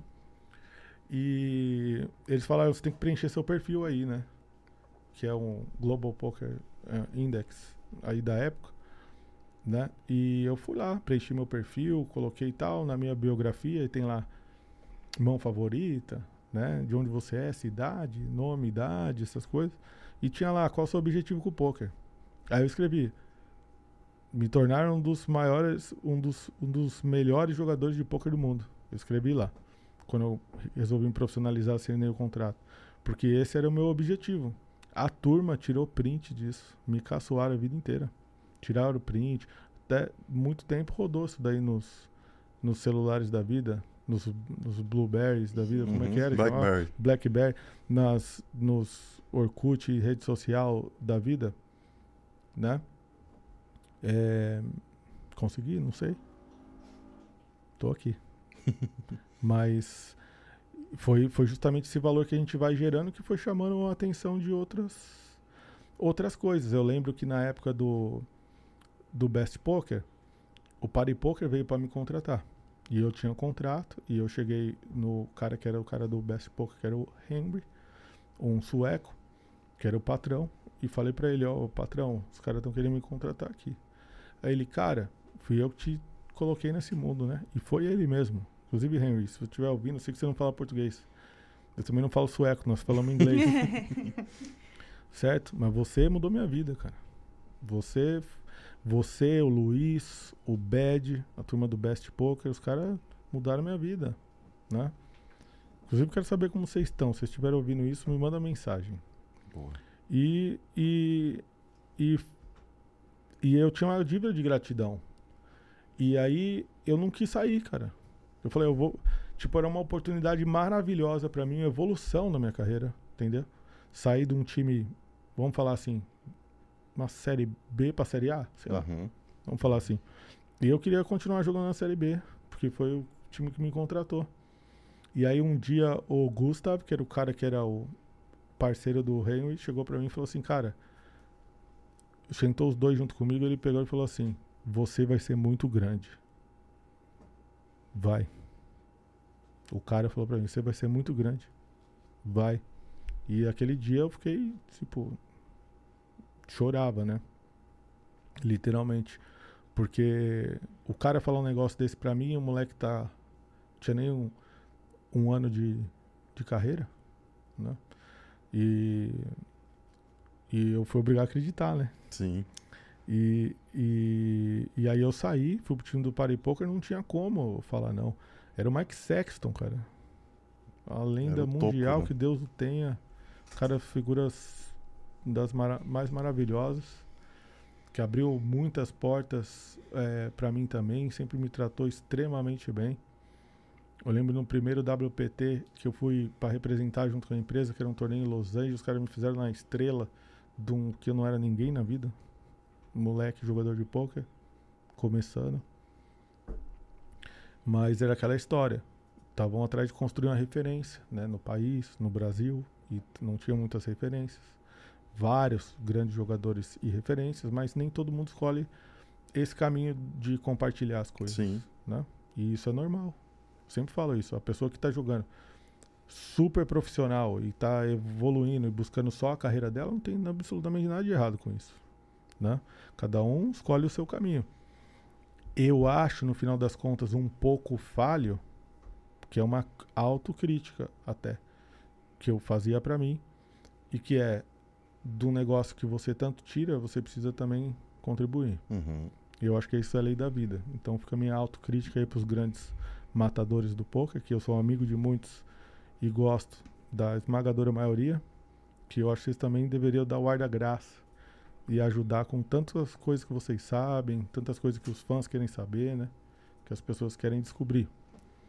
E, e eu entrei no time do Party Poker, fiz essa jornada inteira aí no time do Party Poker e de novo veio um negócio irrecusável, que foi o Full Tilt. E na época o Full Tilt, o maior site de poker do mundo, Patrick Antônios, meu ídolo máximo, meu parceiro hoje também, Phil Ive, né? Nossa, esse time era Era um, Ferguson. foi- era um negócio demais. absurdo, um negócio absurdo dos melhores jogadores de poker do mundo. E eu cheguei no Party Poker, num cara chamado Neil, espetacular, figura espetacular, e falei pra ele, ô Neil, chegou uma proposta aí pra mim, sei que meu contrato tá pra acabar. Ainda tava com contrato. Não queria nem ouvir, mas a proposta veio no e-mail, eu li. e, e, cara, estão querendo me contratar. Ele, não, não vai sair que nós vamos renovar o seu contrato. Eu falei, Nil, você me paga isso, os caras que vão pagar isso aqui, pai. Aí ele, vixe. é, isso daí não vai dar pra eu pagar. Aí eu falei, então, eu vou te dar um abraço, agradecer pela oportunidade. E eu vou ter que sair do. Com todo o respeito do mundo, vou falar do Corinthians porque eu sou corintiano. Vou ter que sair do Corinthians e ir pro Real Madrid. Ainda bem que você não falou do Palmeiras, né? É, ainda bem. Ainda bem que eu não falei. Então vou ter que sair do Corinthians e ir pro Real Madrid, né? No final das contas, é, são dois gigantes do futebol mundial, mas quem, onde você ganha mais? Onde você tá no holofote? Onde você tá no palco do mundo, né? É o sonho de qualquer jogador sair do time pequeno e pro Corinthians. Sair do Corinthians e ir pra seleção brasileira, de seleção e ir para o Real Madrid, Uhum. né? É a ordem natural das coisas. E terminar no Atlético Paranaense, né? Tem que reforçar isso. Mas, É, não, desculpa. mas aí vai Perdão. declinar muito. Não, Brincadeira, brincadeira. Vamos, brincadeira. E aí, e fazendo uma comparação Claro. a grosso modo, né? Tô fazendo uma comparação a grosso modo. Aí o Neil pegou e falou assim: se você sair, você sai agora. Eu falei, mas Nil, como é que eu saio agora? Tem mais torneio pra jogar, tá na programação. Eu saio no final do contrato, meu querido, sem problemas. Né? Aí os caras queriam fazer uma campanha. O Jude queria fazer uma campanha, me envolver numa campanha não sei o que lá, eu levei pra ele. E aí ele pegou e falou assim: ah, então tudo bem, sai antes e devolve o dinheiro do contrato. Eu, tá bom, tá aqui o dinheiro do contrato, tchau, saí. Devolvi um pedaço do dinheiro do meu contrato e fui pro time do Full Tilt. Aí na época do time do Full Tilt, todo mundo caiu calça curta, Black Friday, né? Foi lá o FBI, barrou todas as operações de Full Tilt, PokerStars, Ultimate Bet e afins nos Estados Unidos. E todos os sites colapsaram, nosso dinheiro no site. E Que desespero. É, Eu tinha muito pouco dinheiro na época, eu jogava só City Golzinho. Nossa, já foi muito desesperador, cara. Foi muito triste. Exato. E as coisas e as coisas mudaram. Daí passou um período, passou um período logicamente de vacas magras, né? Os principais sites de poker do mundo fora do mercado, E como é perdão. que vocês jogavam? Cara, basicamente foram alguns sites que não caíram. Tipo o Party Poker, eu acho que era um é, site que era não... tipo, vamos falar assim, caiu o que não tinha caído antes. O Party Poker foi o primeiro a cair lá nos Estados Unidos e foi aí que o PokerStars criou o monopólio, porque antes Uhum. o principal site era o Party Poker. Hum. O Party Poker, inclusive, foi um dos primeiros sites que eu comecei a jogar. Ele comprou o Empire Poker, que é o site onde eu jogava antes. Daí que eu conheci o Party Poker e só tinha Party Poker. Aí nasceu o PokerStars, o PokerStars cresceu. E aí o PokerStars sofreu essa sanção do governo americano e aí o PokerStars, bumba, nadou sozinho. Né? Todos esses tempos. Aí depois ele que sofreu as sanções juntamente com o Full Tilt e demais sites. E aí não sobrou muita coisa, né? Pra gente se divertir. Vocês garimpavam ali e É. era isso. Foi, né, e nessa evolução passou alguns anos, surgiu um site chamado Lock Poker. Eles contrataram Chris Morman, Annette Obrestad, contrataram é, grandes celebridades aí do poker e queriam me contratar também. E foi o, o- a Fênix, né? Ali Renasceu. ressurgindo depois de, de tudo isso. Lembro que meu parceiro Michael Mizraki, três vezes campeão do 50k, Poker Players Championship, me ligou e falou: Bro, eu tô entrando, entra também. E aí eu entrei, é, rolaram coisas maravilhosas, tipo torneio no Wembley, várias outras paradas. Foi muito legal participar do time. Só que o site também quebrou. E aí o site quebrou e eu tinha uma grana pesadíssima. Nunca vi esse dinheiro na minha vida. Mas depois que o site morreu. Eu. É, eu tinha Acontece. 135 mil dólares Ai, no site e foi embora. Se alguém achar esse dinheiro, eu tô É, aceitando. esse dinheiro não existe.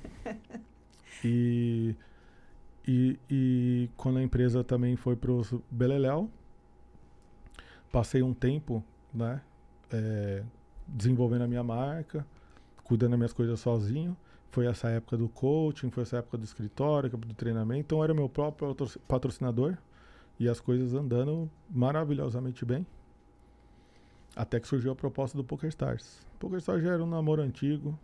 O pessoal já, já, já tinha interesse de, de me contratar, trabalhar junto desde o comecinho lá da minha carreira. É, não sei porque não rolou, até sei, por vários motivos. É aquela história do tipo, difícil de ter uma oportunidade, né? Do, é, em alguns lugares. E, e o manager novo que entrou, a manager nova que entrou na empresa, junto com outro manager já queriam me contratar, concretizaram minha contratação. E aí eu fui do Real Madrid lá pro Barcelona, né?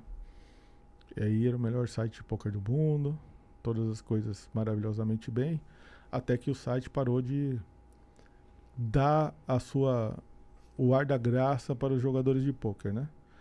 Bom, parou de investir em poker, começou a investir, cortar programa de benefícios de jogadores, kickback. isso. Ficou muito difícil de representar o site também. Ah, o ciclo se encerrou depois de três anos e pouco. E eu comecei um projeto novo, queria lançar um site meu. Então, com outras pessoas, a gente fez uma parceria e já estava num soft launch e várias coisas depois disso. Com uma visão diferente. Foi aí que veio o GG Poker e falou: Para tudo que você está fazendo, que você vai trabalhar agora com o maior site de poker do mundo. Eu falei: Eu dei risada na cara da pessoa que me fez a proposta. Eu dei risada na cara dela. Eu falei: Como? Só tem um site hoje. E esse site é PokerStars. Como é que você vai ser o maior site de poker do mundo? Isso aí é praticamente um monopólio. Por mais enfraquecido e com os problemas notórios todo mundo sabe. Eu não sou de cuspir no prato que eu comi, não.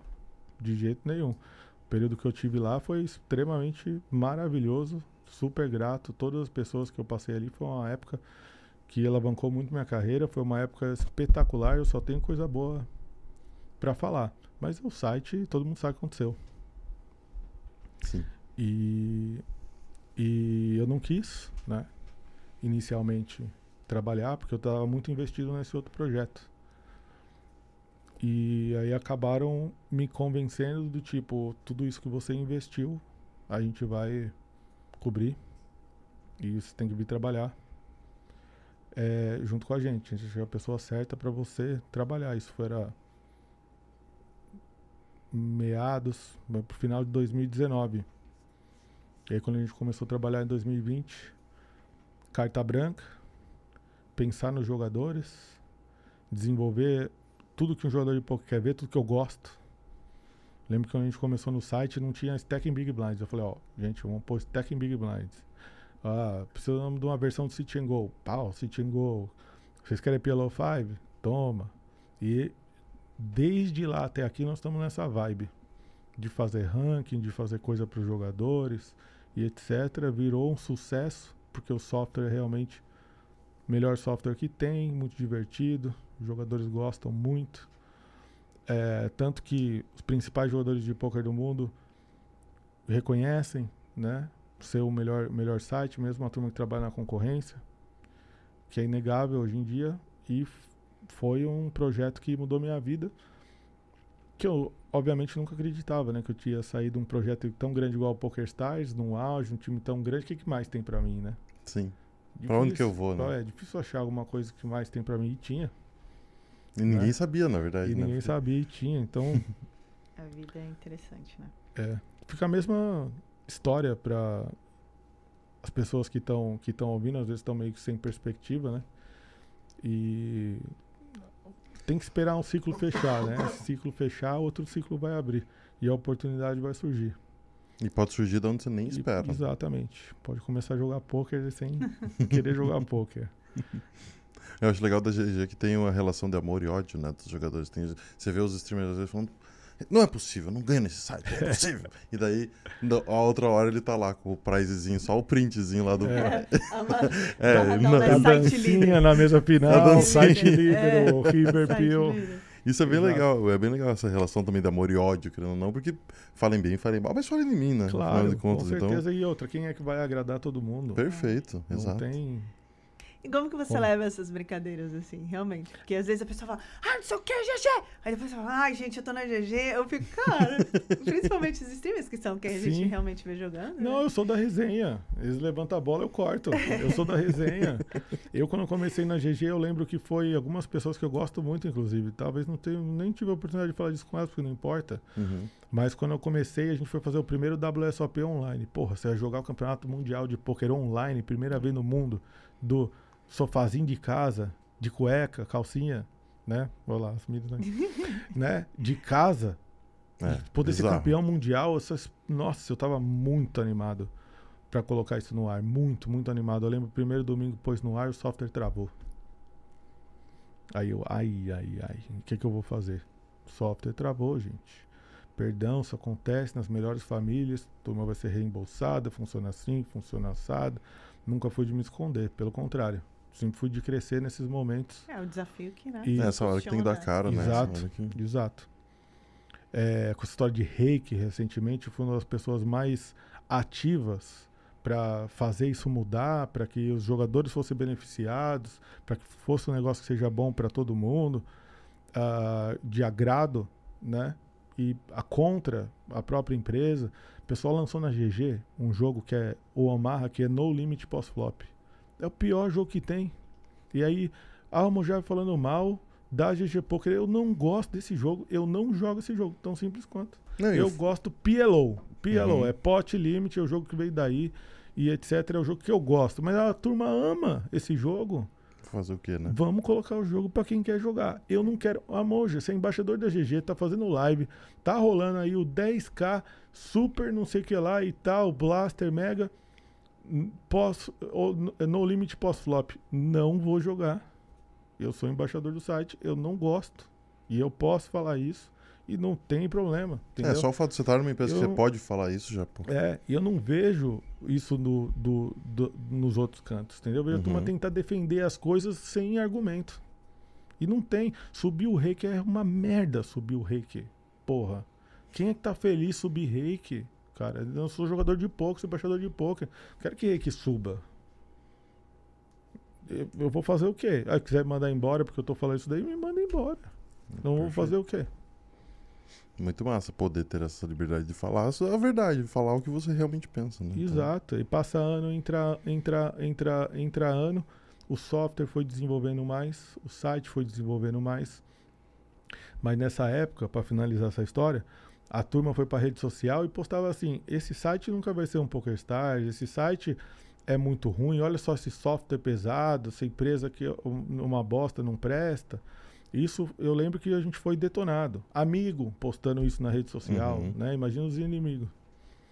E beleza, fiquei quieto na minha lá, meu rabinho entre as pernas, fiz, recolhi os cacos ali e fiquei de boa. E hoje o GG Poker é o maior site de poker do mundo de longe, De disparado. E ninguém tá cantando de galo. Estamos trabalhando, Isso. fazendo o máximo possível pelo, pelo mercado, patrocinando KSOP, trazendo série micro e fazendo os Mystery Millions, onde a galera joga por centavos, pega ticket grátis e free roll. E um grande investimento feito nisso. Então o Poker Dream voltou, né?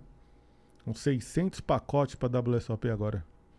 E só que no KSOP Special foram 270 O que, Loucura, que é o né? Poker Dream? Desculpa, eu sou nova no poker assim, mas o que, que é o Poker Dream? Poker Dream é o seguinte, quando eu comecei eu tava é, no mercado de poker como jogador profissional, o Poker Dream era ser um jogador profissional, era viver do jogo, jogador. era ter um contrato, era ser patrocinado, né? É poder viver, viver essa vida.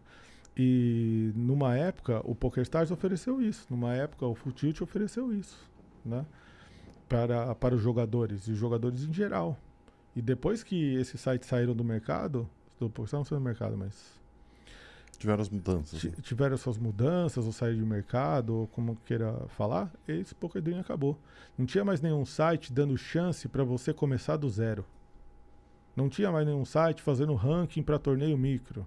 Não tinha mais nenhum site falando se você ganhar um ranking de um KSOP, você vira time GG Poker e vai para Las Vegas. Não tinha mais, né? Então o mercado ele deu aquela enxugada e os jogadores ficaram meio que sem sem um barco para navegar. E quando a GG Poker entrou, ela trouxe esse barco de volta para os jogadores navegarem. Entendi. É, É, é o mais do que, é uma- mais do que um só o dinheiro. sim, É, é você poder viver a oportunidade mesmo, é muito massa. Crescer ali dentro. Isso a gente já tá vendo uns frutos também sendo rendidos, né? Tipo, agora na, na parceria com a KSOP Special, é, os outros eventos do KSOP, obviamente, da série inteira, e outros eventos também que ele tá patrocinando agora no GG aqui no Brasil. Brasil É. inteiro. Esse contato, você que tá participando desses contatos e, e como que é feito isso, cara? Porque, pô, a gente tava conversando antes, você tava no Paranaense de Poker agora, que é um evento menor, né? Então, Sim. tipo, foi no Gaúcho também um evento menor, o KSOP obviamente gigantesco, mas como que é fazer esse trabalho de formiguinha mesmo, encontrar essas oportunidades e tal, pra você? Minha vida é essa hoje. Isso é muito mais importante que eu jogar torneio de poker, ganhar torneio de poker. Quero ajudar as pessoas Uhum. através do poker, seja no poker ou fora do poker, com o dinheiro do poker, com a estrutura ah, do poker. Então a gente tem grandes planos e a gente vem sempre vem desenvolvendo isso um passo a passo, desde o começo da minha carreira até agora. Essas coisas vêm desenvolvendo, alavancando. E a ideia é fomentar o poker no Brasil. Então, trazer oportunidades para os circuitos pequenos, que circuito pequeno vire médio, circuito pequeno vire grande. Cada estado no Brasil é um país na Europa. Então, a gente muitas vezes pensa nos grandes centros, que é São Paulo, é Rio de Janeiro ah, e etc. E os demais, né? A população massiva, povo apaixonado pelo poker. Então, essa turma precisa de oportunidade, precisa de apoio. E uma dos, dos nossos, um dos nossos projetos é apoiar os circuitos menores. Muito irado. E toda vez que eu passo por um circuito pequeno é uma graça na minha vida. É- a galera é apaixonada, entendeu? É um negócio muito legal. Os organizadores de eventos, o trabalho que esses caras fazem com o pouco que eles têm, eles são realmente heróis, assim. Porque eles geram emprego pra caramba, né? Eles muitos deles fazem pelo esporte, Uhum. né? Porque é muito difícil organizar torneio de e ganhar dinheiro. É muito difícil. Então precisa de patrocinador. E a gente tá aí para apoiar. Né? Eu costumo dizer para minha turma lá na GG, quanto é que nós estamos ganhando? 100? Vamos dar 90. Entendeu? Porque eu sou esse cara. Eu preciso das pessoas para me amarrar o laço. Segurar Né? aí, né? Você vai fazendo as conexões ali, vai pegando e. É, e a gente começou com esse projeto, eu sei que vai em desencontro com a minha vida, né? Eu moro na Europa já há muitos anos. E agora com a minha família. E eu já fui e voltei agora três vezes num cur- curtíssimo espaço de tempo para fazer eu ficar só P no Rio, aí depois fiz o Max em São Paulo, aí eu fiz lá o P2W em Brasília, voltei para Viena, eu vim para cá e fiz o Max de novo, fiz o Rio outra vez, voltei para Viena, aí eu vim para cá e eu fui pro Gauchão Paranaense, KSOP, volto para Viena. Então, tipo, todo esse tempo aí eu tô indo e voltando que é uma alegria muito grande, minha paixão, encontrar as pessoas aí animadas com poker. Esses tempos eu encontrei, semana, semana que passou aí lá no Gauchão, vários produtores de conteúdo novo.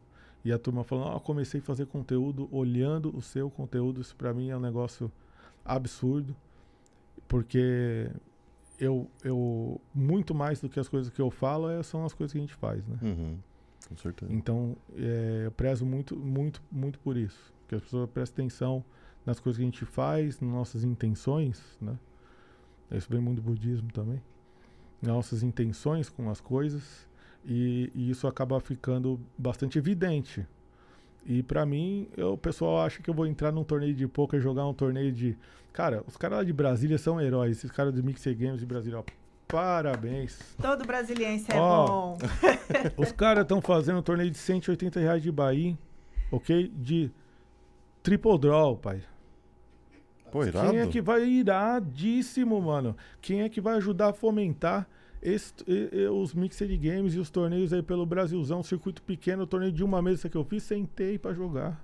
Justo. Tava rolando o mini, o main event é, light lá e não sei o que lá. Eu falei que esse torneio dá muito dinheiro. Não, vamos jogar esse torneio aqui, que esse torneio é foda. Sentei lá pra jogar, os caras são fera. Aí fui lá pra jogar o Last Chance do Paranaense. Os cara, o cara que tava gravando um vídeo comigo na direita aqui, o cara não acreditava. Ele, ele ligou o Instagram dele assim e começou. Gente, tô aqui do lado do Mojave jogando um torneio de poker, nós estamos em La- Las Vegas. Não, é o Last Chance. 200 conto do Paranaense, eu não tô acreditando. Isso é sensacional. Fui jogar o gauchão, fiz mesa final do gauchão agora. Porque os caras acham que eu vou sentar na mesa, eu vou dar win, eu vou pra promover e eu vou pra casa. Não, tô jogando aquele torneio como se fosse o último torneio da minha vida. Fiquei puto que eu perdi é, o torneio. Ah, mas é isso, né? E no Paranaense fiz mesa final também. Fui lá pro Paranaense. Fiz mesa final do torneio. Aliás, foi no Paranaense, não foi o Galchão, perdão. E fiz ah, mesa final do torneio. E o cara que ficou. Puta, a turma lá, você precisa ver. A comunidade de jogadores novos e craques que tem, a turma que eu conheci lá. Turma de Maringá.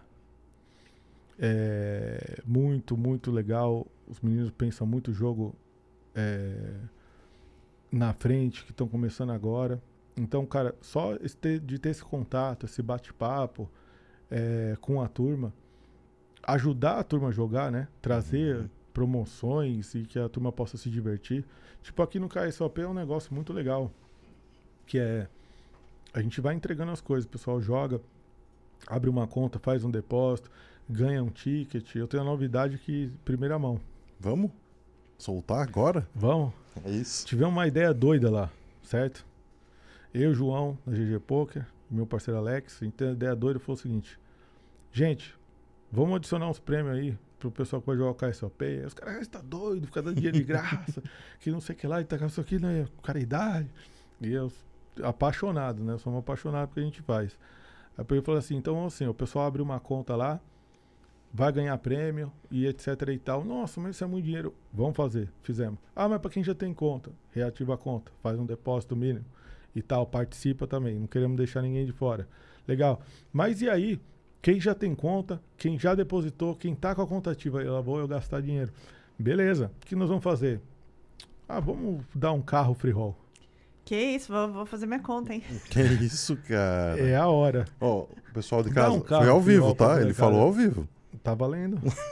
Se mudar, eu vou ter que colocar no meu bolso, não tem problema. Então, você vai jogar o KSOP, só por você jogar o KSOP, você vai passar no stand da GG Poker, você vai, aqui é o meu voucher, joguei o KSOP, né? E você vai ganhar inscrição, tendo uma conta ativa na GG Poker. Se você não tiver, você abre, porque vai ser através da GG Poker, abre uma conta ali na hora. E aí você vai ser inscrito num torneio Flip Out. Torneio Flip Out é um torneio que joga sozinho, certo? Então todo mundo, todos os dias, vai ganhar. Vai, se jogar um evento do KSLP, vai classificar para esse flip out. E aí no dia 27 vai ter é, o flip out total de todos os dias e vão classificar 10. E os 10 vão jogar um flip and go ao vivo na mesa da TV do KSLP. O campeão leva um carro para casa. Meu Deus do céu, legal. que Ninguém loucura, precisa pagar cara. nada, ninguém precisa fazer nada. Isso daí é uma parada que eu sempre ouvia no circuito, que era o seguinte: pô, Moja, mas eu sou jogador regular, já joga, eu vou ganhar o quê? Né? Você tá fazendo promoção porque abre conta, fazendo promoção porque quem vai depositar. Eu depositei, tô jogando aqui e etc. Então vamos fazer um negócio para todo mundo? Vamos. E aí você tem várias chances de classificar, porque se você basta jogar um torneio do KSOP para jogar o flip out do dia. No dia seguinte, e assim vai até o dia 26. Aí dia 27 joga o flip out e 28 ao vivo. Você pode, eu vou entregar a chave do carro, ó, Vamos vol- pra você. Vamos voltar pra Curitiba de carro? É, Vai jogar o Ladies agora? É. Agora Se você vale ganhar o o carro, se você, todos os torneios vão valer ticket. É? Todos os torneios vão valer ticket. Basta você ter uma conta ativa na GG Poker. Ah, eu não ativei ainda, mas vou ativar. Ativa no stand pra você ganhar produtos da GG Poker, pra você poder tournament dollars Oh. na GG Poker. Isso daí é maravilhoso. E se você ganhar o carro, nós vamos fazer o- do carro uma baby house. Oh, gente, vocês estão vendo todas as Certo. promessas, hein? Eu vou pagar. A gente vai fazer uma baby house. Certo? Cadeirinha, Oh, as coisinhas, tudo que tem que ter lá, que eu sei como é que é que sou tá pai. jogando É, baixo. você já tá viu é jogando é. baixo, já tô quase chorando. Vai ficar emocionado ao vivo aqui. É muito legal isso, porque eu sei que a galera reconhece. A gente faz, por exemplo, o pessoal, a turma que ganhou os satélites do KSLP, ontem eu fiquei até de madrugada assinando carta por carta, dando as boas-vindas no torneio. Assinei todas as Que cartas na mão. Que legal. E, e é uma, a gente quer trazer uma experiência diferente. No KSOP do, do Rio de Janeiro, era meu aniversário, eu convidei a turma para uma festa de aniversário, teve bolo. e Vamos fazer outra festa. vamos fazer outra festa. Eu quero fazer essas coisas e tal, né? Quem, é, trazer celebridades, influencers, ajudar o nosso esporte a difundir. É festa do poker, né? É festa do poker. Quando a gente estiver fazendo as coisas direitinho e as coisas estiverem prosperando, a gente vai reinvestindo. Essa visão é muito massa. Acho muito massa a visão mesmo. É muito mesmo. Valorização, né? Pô, você tá valorizando o, o, o cenário inteiro, não tá valorizando uma marca ou só você, você tá valorizando o cenário inteiro. então. Justamente. E talvez foi por isso que eu mantive as portas abertas, que eu fui pulando aí de galho em Uhum. galho, sempre com as portas abertas. Tenho certeza que se eu quiser voltar ou tiver a oportunidade de qualquer lugar que eu passei, foram amigos que eu fiz. Foram Perfeito. portas que estão abertas até hoje. Massa, é massa. legal. E vamos falar sobre essas viagens, então, que o poker te proporcionou. Outro capítulo, né? Outro capítulo. Ele até falou das viagens, né? Citou vários Claro. lugares aqui. Sim. Então, qual dessas viagens marcou seu coração? Não vale Brasília, não. Tá. Brasília? Eu tô brincando, é porque eu sou brasileira. Você falou, pessoal de Brasília. Eu falei, não. Só domingo seguinte. Oh, é, qual dessas viagens que o poker te proporcionou, assim, esses lugares que você foi que marcou seu coração? Não vale Viena "Nossa, também, né? Porque Viena Não, é não casa vale. agora. É, não vale. Você sabe que é o seguinte, eu, eu ganhei esses prêmios, essas coisas, nunca fui atrás disso. Porque é, para jogar e pegar aquela bandeirinha lá do Random Mob, basta você jogar qualquer torneio, você entrar em termo e pegar a bandeirinha. Eu nunca joguei torneio relevante. Eu podia jogar os torneios relevantes, sair de país em pequeno galho em e fazer milhões de bandeiras. Foi tudo em meio event, tudo em torneio grande, onde eu tinha que passar, né? Por exemplo, eu não tenho a bandeira de Viena, de, da Áustria. Nunca joguei um torneio de pôquer em casa. Nossa. Porque quando eu tô lá, tô com a minha filha, tô com a minha esposa, Uhum. fazendo live. É, Bratislava, meia hora de carro, tem um mega de um cassino legal lá. Nunca fui, entendeu?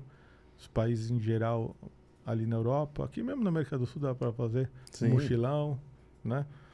Eu, é, 30 mais países, né? Jogando poker. Nunca ia imaginar, menino que morava, vivia atrás de uma mesa de escritório. Me- o- o mesa de escritório é mentira, eu vivia no trânsito de São Paulo. a outra parte eu passava na mesa de escritório, porque o trânsito era um negócio, é, né? Um negócio infernal.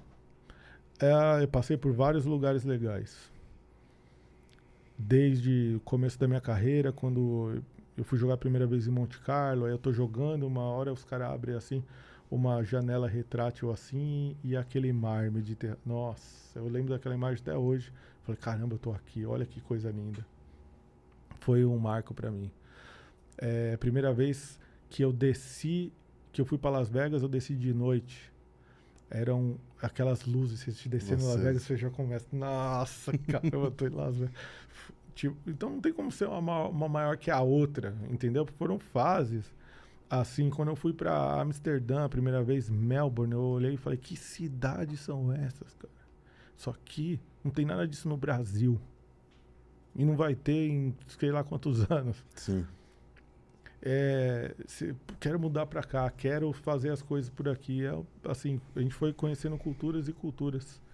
Teve o Nepal, que mudou muito minha vida. Nossa, Nepal, você foi jogar no Nepal. Não fui jogar, fui lá para Passear mesmo. É, fui lá Ah, para tá. aprender.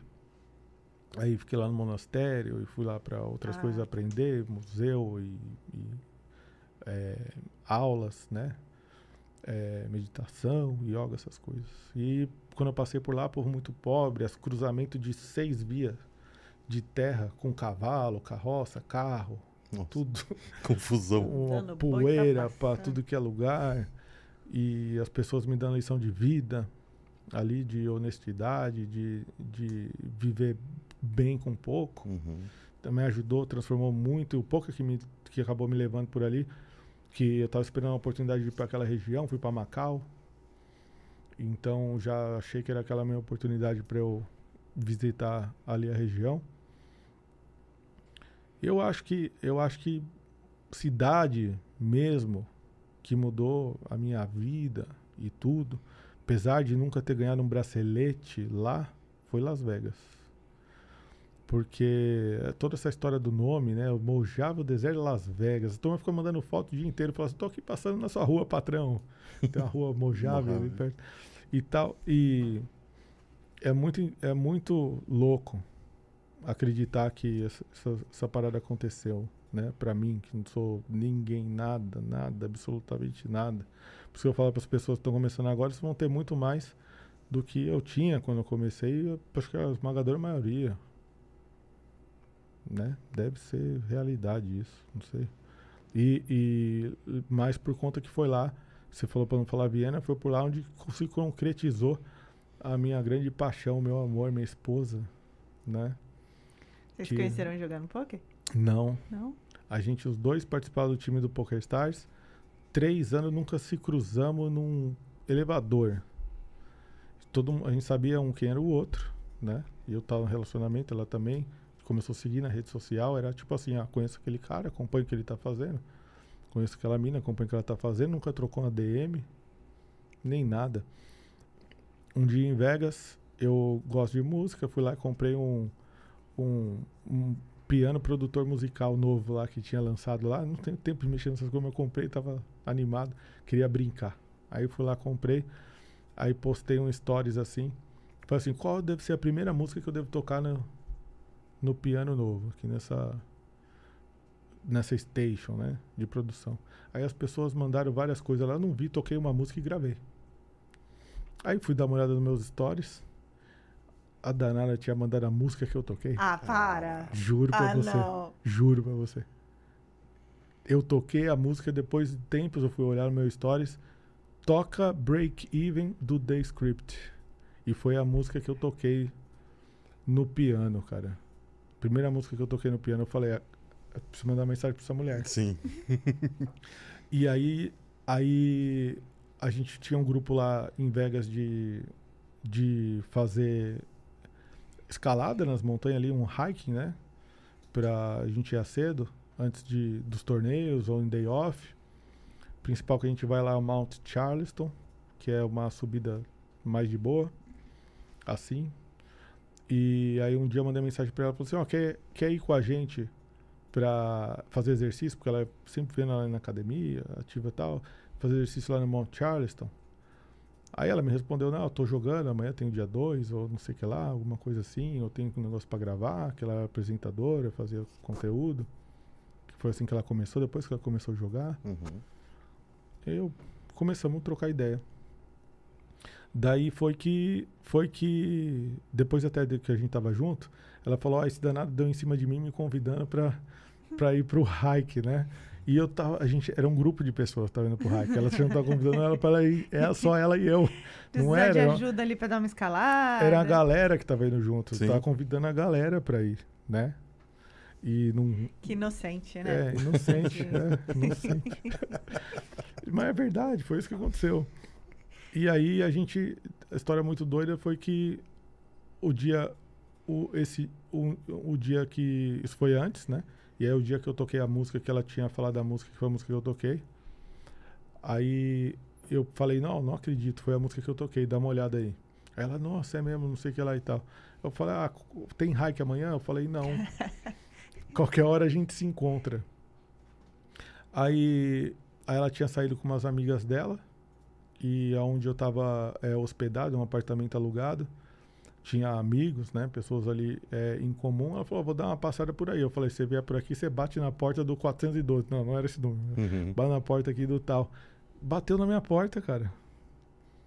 Bateu na minha porta. Aí eu comecei, a gente batendo papo, se conheceu e etc. Daquele dia ali, a gente nunca mais se largou. Ai, que legal. Um olhou pra cara do outro. E ela, inclusive, ela virou pra mim. Antes da gente se beijar ou qualquer coisa, não sei o que lá, ela falou assim: Eu sou a mulher que você é a mãe de seus filhos. Caralho. Cheio de sinal ele, né? cheio de sinal, não tem jeito. É. não escapa. Aí a gente começou a ficar junto, aquela coisa de ficante. Acabou Las Vegas, eu ia continuar em Las Vegas, grindando meu cash game, ia pra outro lugar, não sei o que lá. Ela pegou o voo, voltou pra Alemanha. Morava em Colônia.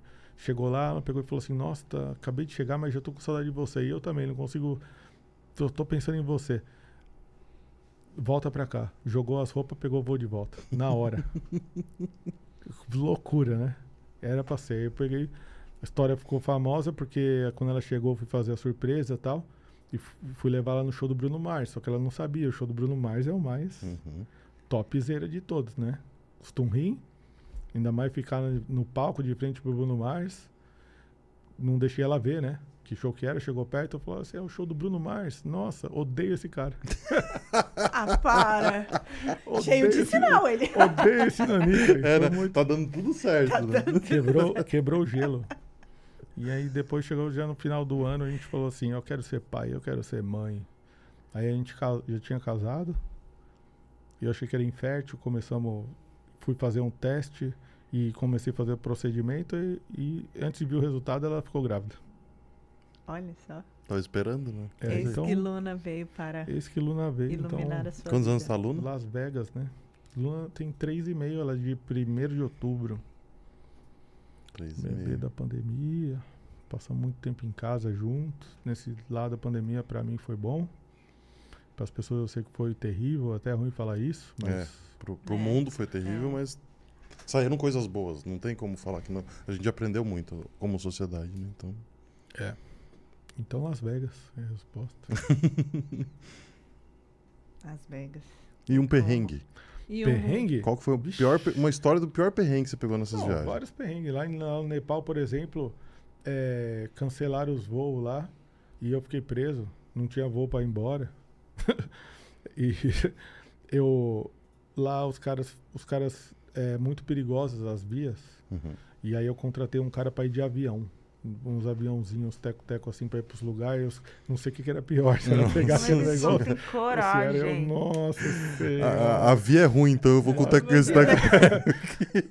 Cada uma que nós passamos, passamos uns perrengues que eu vou te contar. Essa história engraçada tem diversas, assim, diversas e mais assim, papo pra 700 podcast, posso contar uma ou outra. Não, vamos ter que fazer uma segunda versão depois, não vai É, ter jeito. não, fazemos. Só, só com as historinhas de perrengue, porque. Fazemos. Eu lembro, eu lembro de uma vez que eu. Primeira, minha primeira viagem foi para Budapeste, que era um evento do Best Poker. E meu primeiro voo internacional, primeiro carimbo no passaporte, não sei o que lá, e o voo era por Londres, né? Uhum. Então era por Heathrow e depois é, Hungria, né? Budapeste e tal. Quando desci lá, os caras perderam minha mala.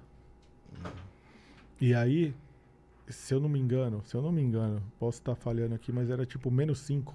Meu Deus do céu, cara. E eu sem mala. Só com moletom, daquele jeito. nevando, nevando, um negócio doido.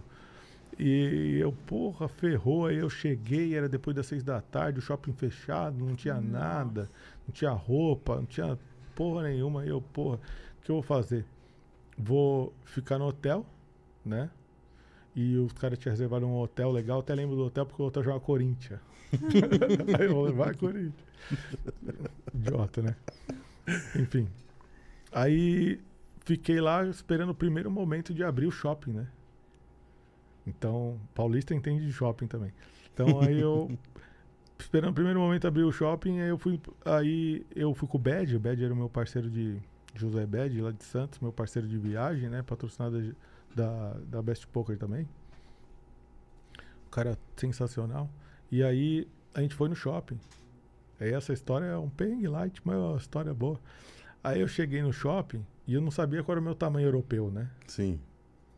E tal. Aí eu fui no shopping. Eu lembro eu entrei numa loja da Oakley.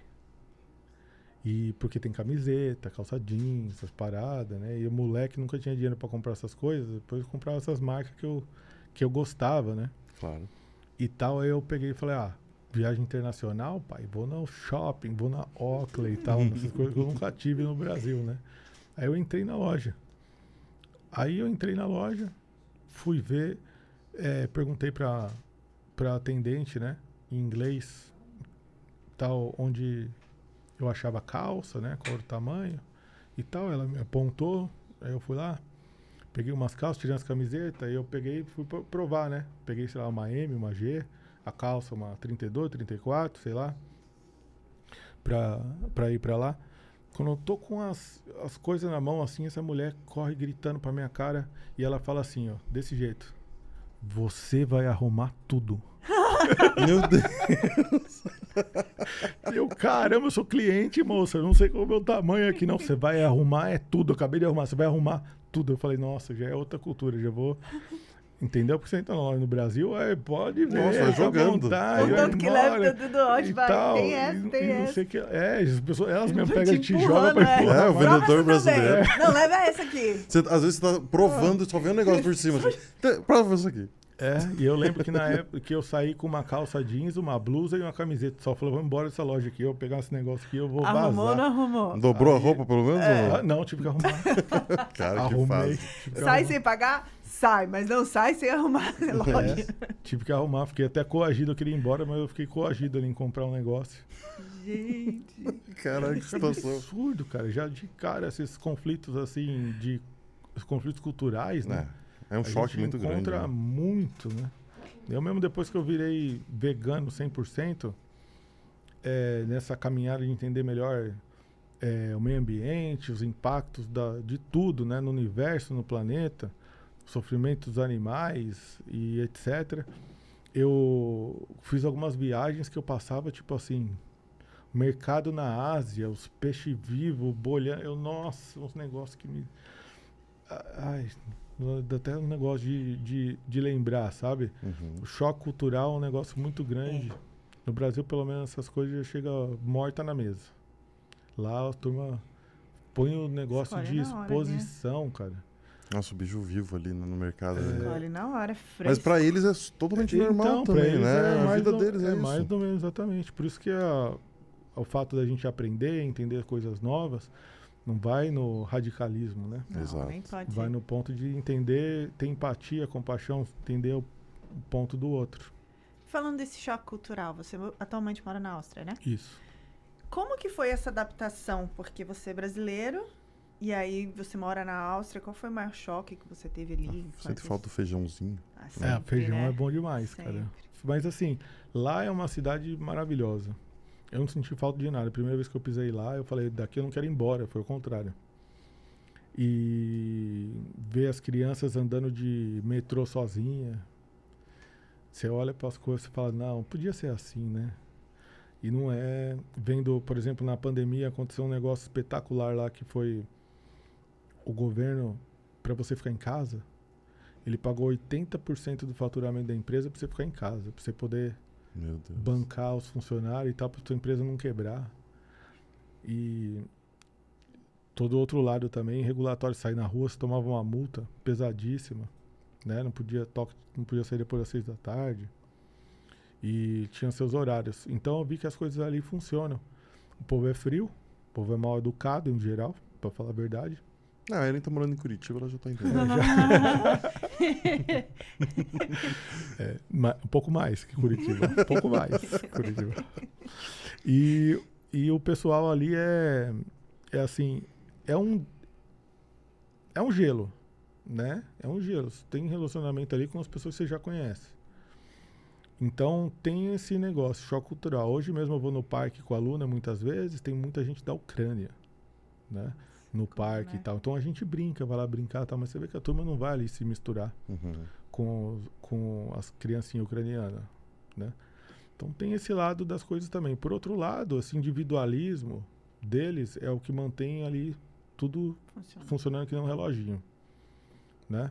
todo mundo sabe seu lugar, onde começa o lugar do outro. Não tem estrada. Ah, tem uma história muito doida que a primeira vez que minha filha ficou doentinha, eu fiz um. ah, quando, antes da Luna nascer, eu fiz aquele Mega Master Blaster plano de saúde, né? Sim. E que eu sempre fui vida louca nesse negócio de plano de saúde, menos EV. Aí eu falei, não, agora minha esposa tá grávida, É. filha tá, não sei o que ela fiz lá, aquele plano Adulto, adulto monge, né? milionário. É, é, adulto monge.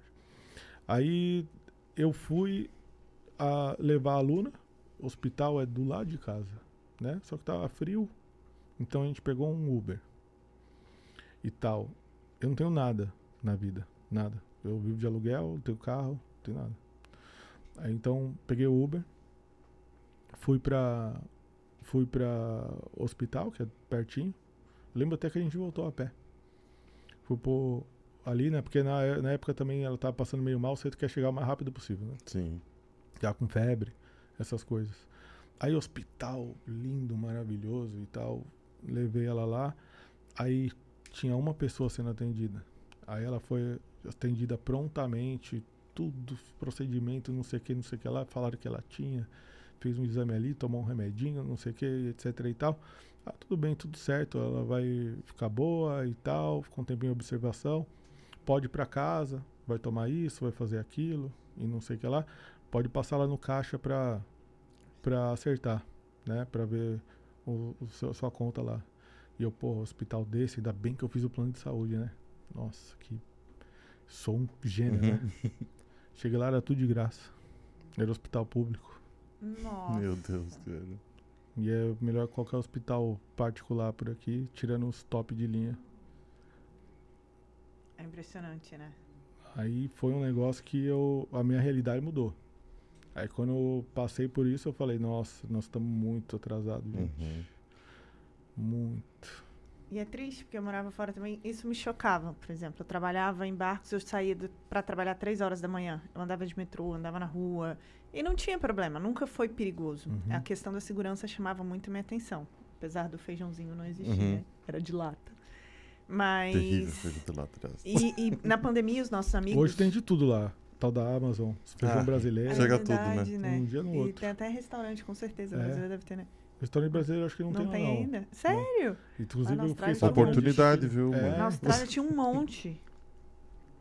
Enfim, e aí a gente. Os nossos amigos também na pandemia ganharam incentivo da- do, Do governo. do governo para ficar em casa e tal, não sei o quê. Só que, infelizmente, não falando mal, que quando a gente resolveu voltar para o Brasil, eu falei, vamos, que eu quero que o Luca tenha esse calor do, do que a gente tem e tal, enfim. Uhum. É, um incentivo desse no Brasil, como foi, eu nem lembro o nome do incentivo que teve, as pessoas elas burlam o sistema. A Sim. gente tem uma cultura que a gente se acostumou a se dar bem. Sim. Então, se você cria um, um trabalho, sei lá, uma possibilidade de alguém conseguir uma casa própria, pessoas que têm um poder aquisitivo vão dar um jeito de adquirir aquela casa própria para depois vender ou alugar. Se tem um incentivo na pandemia, fizeram, sei lá, não sei se é verdade, eu vi alguém comentando, fizeram para ganhar dinheiro com CPF do filho do William Bonner. Então, assim, sempre a galera. É o país do golpe, né? Daí pra baixo. É. Daí pra baixo. Infelizmente, a gente realmente não, não pode ter essas evoluções, Sim, né? mas assim, não é que não tem que ter essas É. políticas públicas. Públicas. Tem, Tem que que lutar, ter. São tem que muito importantes. É, ainda mais no país como o nosso. Acho- Agora, a forma que as pessoas lidam com isso, né? Esse dia eu tava tendo uma discussão sobre esse assunto com um amigo meu, e ele pegou e falou que não deveria ter. Eu falei, não, deveria ter. Renda mínima, várias coisas, da minha visão. Sim. Né? Sim. E aí, se a pessoa resolver ficar no Netflix, sofá o dia inteiro, o problema dela. Agora, Claro. aquele cara que quer ser empresário, abrir um negócio dele, esse cara não tem por onde começar. Primeira coisa que ele tem que fazer é ter onde morar, o que comer. E um lugar pro filho estudar. Alguma e um lugar pra, e, e educação, que é o número um, né? As Educação. coisas que a gente Sim. gasta, a maioria das coisas que a gente faz lá na Squad é só com educação e criança. Os adultos já estão tudo Encaminhado, já, querendo. encaminhado É, dá pra se e- mexer, né? é, Deus vai É. levar. Não, brincadeira. então eu investo nas crianças, porque eu não consigo mais eh, ter fé na humanidade grande. Eu acho que é uma virada de chave mesmo ali. A É. gente tem que mudar a nossa cultura e, por exemplo, vocês investem muito em comunicadores. Mudar nossa cultura e fazer com que a mensagem de mudança chegue para as crianças, chegue para os novos. É, porque começa nesses parar com pequenos esse, atos, né? Esse vício de, ai, vou me dar bem. Não, aqui eu É consigo isso. o jeitinho, né? É, e, e nasce, nasce desse jeitinho. E lá nasce da moralidade de você controlar, acusar quem tá fazendo essas coisas. Entendeu? É. Policiar. Uhum. Então já vi várias vezes isso daí acontecer. Né? Do tipo de você estar, por exemplo, num trem e você precisa ter um passe, né? Que é o passe, sei lá, o mensal ou alguma coisa assim.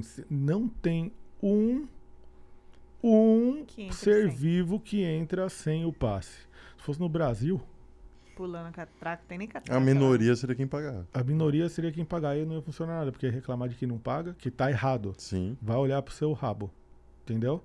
Vai reclamar de quem não paga. Se pessoas não têm dinheiro, não vão pagar transporte, é outro problema. É. Certo? Não é o seu problema. É, se você pode, você Isso. pague. O problema é que a pessoa pode e não, quer paga. pagar. Ou quer ganhar alguma coisa em cima. Exatamente. E as- entre esses. Igual você falou, que eu lembrei ali no meio, tô tentando lembrar o detalhe. Que foi. Não é que não existam, existam coisas ruins, né? Exist, existem coisas Todo ruins lugar, é. é, em todos os locais. Mas ah, o índice, né? É o que. Da bad, né? De tomar Sim. bad. Entre 2% Não chega- e 10% tem é, bastante não coisa. chega Pequeno. a prejudicar a população, né? Por exemplo, Isso. corrupção existe em todo mundo. gente. Claro. Todo em mundo. todo mundo. Mas o quanto isso está tirando do povo, de quem precisa, Uhum. né? Então, realmente. o Poder vai corromper todo mundo. É o ser humano vai ser corrompido, não tem como. É verdade. E, e por isso que a gente tem que é, vi- visar sempre dar o exemplo, né? Que as pessoas que estão nessa posição de poder. Você sabe uma coisa que eu fico muito pé da vida? É o seguinte, independente de que lado político, se é direita, se é esquerda, se é Lula, Bolsonaro, se é o- a Madre Teresa Calcutá, Jesus Cristo, com todo respeito, o que é, as pessoas esquecem que elas são humanas, que do Uhum. outro lado tem pessoas. Aí as pessoas deixam de fazer as coisas porque é do lado que você tá. Isso pra mim já acabou já, entendeu? Se você é da igreja, se você é do não sei onde, sua vida é medir essas coisas, gente, tá Já perdeu a humanidade. tá tudo tempo. errado, entendeu? Então essa deveria ser a religião, né? A gente falou isso hoje de manhã, né? A gente Bizarro. falou a isso gente hoje falou de que, tipo, manhã. cara, se você for uma pessoa boa, não interessa. Tipo, você vai estar, tipo, se sentindo muito melhor, fazendo muito melhor pros outros do que alguém que tá na igreja Exato. e tá pisando no mendigo. E as depois. pessoas vão ver isso, vão se inspirar com isso, né? Vão Uhum. seguir seu exemplo. Isso é muito importante e a gente não tem isso, né? Tem. No Brasil. A gente tem a cultura de cancelamento. Uhum. A gente tem as pessoas só querendo olhar para as coisas dos outros e julgar e esquecem das, Às, vezes, às vezes defender teu ponto é mais É. importante que qualquer coisa. E aí o né? que eu tava falando sobre essa questão de política, eu vejo o seguinte, sem falar de, de politicagem, Uhum. só o Uhum. exemplo, entendeu? Bolsonaro tá no poder, tudo que ele fazia era falar mal de Lula. Lula tá no poder, é só falar mal de E Bolsonaro. povo? E quem você é presidente dessa merda? Vai trabalhar, vagabundo. Uhum. Entendeu? Você é presidente dessa porra. O povo tá precisando de você. E você tá lá falando mal dos outros. Ah, pelo amor de Deus, cara. Isso devia ser proibição, é uma lei. Você entrar na presidência, você já tem que trabalhar pro povo. Se você postar, falar alguma coisa de alguém, impeachment. Entendeu? Porque você não tá fazendo. Você tá gastando o seu tempo sem fazer seu trabalho. Você é o funcionário. Você é o primeiro funcionário É público. o maior funcionário. Primeiro Uhum. de todos. Tudo. Então, quando não tem mais solução, gente, eu, eu entendo. Eu não saí do Brasil por conta disso. Saí porque minha vida me levou, né? Para outros caminhos. Mas as pessoas que estão toda hora comentando na minha rede social, ai, meu sonho é morar aí, eu quero sair disso daqui. Mas, irmão de Deus, eu não te culpo por nada. Se puder, sai. Se puder, vai cuidar da sua vida, vai cuidar da sua família. Entendeu? Tem muita gente que mora fora do Brasil. Esquece de mim. Tem muita gente que mora fora do Brasil, que eu não posso falar também, que, é, que faz muito mais para o próprio Brasil do que os brasileiros que estão morando aqui. Então essa história, ah, e você mora não sei aonde, não justifica, nunca vai justificar, né? Às vezes assim, eu não conheço o Luciano Huck, por exemplo. Vejo as coisas que ele faz, o cara é atacado pra caramba. Agora um cara na posição dele, pra um dia, quem sabe ser presidente, velho, esse cara é um herói. Porque o cara tem tudo na vida. Aí o cara vai se, se lascar pra tomar de todos os lados. Para tentar arrumar o país ser presidente, já de cara já teria meu voto. De cara já ia falar, porque esse cara não precisa. Esse cara não quer poder. Entendeu? Dá pra ver que esse cara quer melhorar o país. Ah, se as ideias dele são erradas, se ele fez um negócio, não sei o que lá. Eu também fiz um monte, todo mundo fez, ou alguma coisa a gente tem falha é, na vida. Mas eu queria ver um cara igual esse um dia ser Sede presidente. de transformação, né? Olhando realmente pro povo. É. Porque o. Eu acho que o cara que realmente, isso que você falou, tipo, o cara que não precisa de sarna pra se coçar e tá arranjando sarna pra se É coçar, porque tem um coração bom. é porque tem alguma coisa que ele quer fazer de bem. É porque tem um Então- coração bom. É, boa reflexão que a gente teve aqui, né? A gente foi mais a, mais a fundo, né? Mas foi bom Mandamos ali também. um pouquinho. É de pôquer esse É. podcast?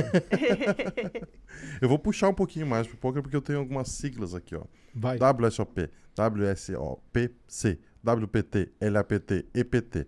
Fui falando todas essas séries. Qual que tocou mais no coração? Ah, então, esse é mais uma não pode vez- falar KSOP.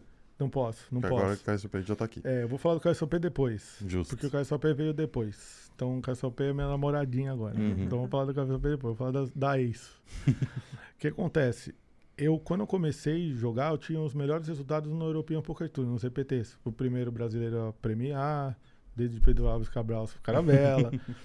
Tocou meu coração, né? Então eu sempre falei que eu queria ganhar mais um EPT do que um próprio bracelete, um, w, um WSOP. Uhum. Isso não mudou. Isso fez parte da minha história, né? E o EPT sempre foi o circuito mais querido para mim. Hoje, eu não tenho muito tempo de jogar, gosto de jogar, de rever os amigos, participar desses eventos que são fantásticos. Os eventos são muito bons. Galera que cola na minha live e fala assim: amor, já tá rolando um BSOP. Eu, que da hora, mano, quero jogar. Não, mas você é da GG. E daí, cara? Você é o campeonato brasileiro de pôquer, mano. É. Onde eu comecei. Aí na pandemia, teve o BSOP online. Os caras, o Mojave não pode jogar o Poker Stars na live, não pode nem falar Poker Stars na live. Eu falei, lógico que eu posso, mano. Vou jogar essa merda ainda. Joguei, fiz mesa final do main event do BSOP online, jogando lá de Viena em casa, na minha live, promovendo o GG Poker, jogando no site do concorrente. Que coisa melhor que isso, cara. Tem torneio bom, tem que jogar, velho. Apoia, Claro. entendeu? Apoia as empresas. E num, um negócio de monopólio, negócio de tipo. Isso é muito ruim, cara. Quanto mais competição tiver no É mercado, verdade. melhor.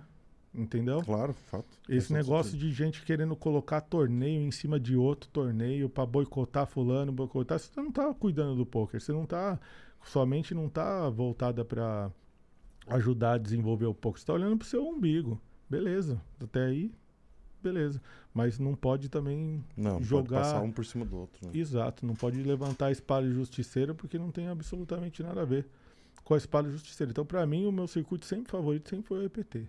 Desde que eu comecei, Massa. sempre foi o EPT. Eu não. É, hoje, é, por conta do WSOP online, e, pô, ficou um negócio muito legal. Inclusive, eu perdi o bracelete jogando na live. Que doído. Todo mundo, todo mundo doeu com você naquela. É, a gente perdeu a parada lá do jeito que perdeu, então É, foi um então. negócio maravilhoso. E, e são essas histórias, nossas histórias, dias de luta, dias de, glória. Isso aí. Não tem como. O ser humano é feito disso. Muitas coisas na minha vida aconteceram depois daquilo. Se eu tivesse ganhado, não sei. Acho que hoje em dia nem tanto, mas lá atrás, se eu tivesse ganhado aquele PCA, 3 milhões de dólares pro campeão, eu ia ser um bosta. É, talvez não eu acho que ia ser o, crescido como, como um- humano, né? Um merdinha de nariz empinado. Mas entendeu? eu acho que o bracelete você não ia, não ia te mudar nesse sentido. Não, E- Eu acho que não, porque foi agora. É, exato. Foi mais já, já, recente. já, já tinha passado por. É, mas essa época, pra mim, era um. Era um. Vamos dizer assim. Era um sonho ganhar um Sim. EPT, né? E você cair, eu, né, eu lembro caí no torneio par de ais, uns negócios reta final do torneio e tal, um torneio tanto que você quer ganhar. E, e dali, dali tinha um, um, um significado diferente pra mim, que eu já tinha começado nos EPTs, tinha vários resultados nos EPTs. Então isso daí no começo, não, não mudou. Eu sempre falo para as pessoas, eu até conversei isso com a minha esposa. E é um negócio meio que forte assim. Mas se a minha primeira namorada não tivesse me deixado, eu tinha casado com ela. Eu tava lá, era um moleque de, da minha vila, apaixonado, gostava muito. E acho que as coisas poderiam ser Outro caminho. outro caminho, as coisas poderiam ser. é, como posso dizer assim? é, perdoadas. as coisas poderiam ser arrumadas, as coisas poderiam ser compreendidas, né? Do que destruídas. Sempre fui uma pessoa mais ou menos desse gênero. O mundo me mandou para outro caminho. Graças a Deus, entendeu? Sim. Mas na hora você acha que é o fim do mundo, né? É. E a- entre as coisas que vão acontecendo, sempre você vai achar o fim do mundo. Ah, mas e agora bloquearam minha conta, tem muito dinheiro, o fim do mundo. Não era. Ah, mas agora eu saí dos. Mal saí pouco do mundo e agora o que vai ter pra mim? Não- também não era. E. Ah, mas agora eu tinha um relacionamento maravilhoso e etc. E o relacionamento acabou. Calma, cuida de você, vê as coisas acontecer. Também não era. Então, eu sempre falo isso pra molecada que aparece lá. A turma aparece desesperada muitas vezes, pedindo ajuda. O que, que é mais importante? Você ajudar alguém com um prato de comida, que tá num desespero para comer? Você ajudar uma pessoa que não tem uma casa para morar? Você ajudar uma pessoa a realizar o sonho dela? Pra mim, tá tudo na mesma prateleira. É. É difícil escolher, que eu falar, a pessoa que tá com fome, ela só precisa comer. Pra ela mim, não tá nem aí pra nada. Mas O sonho daquela pessoa naquele onde momento é um prato de comida. comer? Exatamente. Isso. E tudo, Então eu consigo me relacionar e enxergar cada ponta dessas, dessas pessoas onde eu tive também, né? Colocar no lugar delas. É, quando era molecão, minha felicidade, sabe o que que era? Que era com 50 centavos, que era o dinheiro que eu tinha, eu comia um dogão na Praça Dom Pedro com duas salsichas e um suco. Nossa. 50 cents. Eu passava por ali é, para treinar é, e era uma graninha que eu tinha, que eram, era trem, baldeação, trem, ônibus e outro ônibus para chegar. Então no meio do caminho era legal demais comer o dogão ali. Né? Hoje eu abomino salsicha. Eu sei que, o, que, que é uma salsicha. Mas naquela hora na É, sua mas vida. naquela época da minha vida, pra mim, era a melhor coisa do mundo que tinha. Então, você ficar julgando as pessoas também, né? Então, a- a- não, não tem como julgar o, o que, que é mais importante. Porque se eu tô aqui realizando meus sonhos, como que o sonho da pessoa é menor do que o meu? Não é menor do que o meu, não vai ter como, né? E por isso que eu comecei a treinar e jogar e desenvolver as questões no poker. Porque as pessoas viravam pra mim e falavam assim: um dia eu quero ser igual a você. Eu falei: não, você vai ser você, eu sou eu. Eu já começo a conversa assim. Agora, você pode ter as coisas que eu tenho, você pode ter, não, você pode ter muito mais Sim. do que as coisas que eu tenho. E eu não tô competindo com você. Então você vai cuidar de você e eu sou uma das suas referências. Legal. Mas tem outras referências aí. Pega o que eu tenho de melhor, que eu tenho um monte de coisa de ruim também. E pega coisa boa dos demais e faz o seu. Modela. As, coisas, as pessoas perguntam muito sobre coaching, né? Treinamento. Então falo, vai aprender com o máximo de pessoas que você puder. Né? Principalmente a turma que está no auge do jogo, que está dominando o jogo agora, que é a vertente que está sendo jogada, vai aprender, cara. Investe, tem coach no Brasil, contrata todo mundo. Entendeu? Vai um de cada vez. Você está envolvido no seu, na sua evolução pessoal e profissional, é isso que você tem que fazer. Não é que você fala, ah, esse cara é melhor que esse, eu vou nesse aqui, ou não sei o que lá. Se tiver oportunidade, você tem que ouvir o vencedor, você tem que ouvir a pessoa que desenvolveu a carreira, a pessoa que tem é, conhecimento para passar. E esse, eu não, eu um tempo atrás falei para mim, falei para mim mesmo, qual que é o meu objetivo na minha carreira agora? E sempre cheguei à conclusão de que o objetivo na minha carreira era seguir jogando, porque eu amo muito poker. É seguir jogando. E meu objetivo nunca foi, eu quero ganhar esse torneio aqui. Uhum. Ou eu quero ser esse cara aqui, eu quero ganhar X de dinheiro.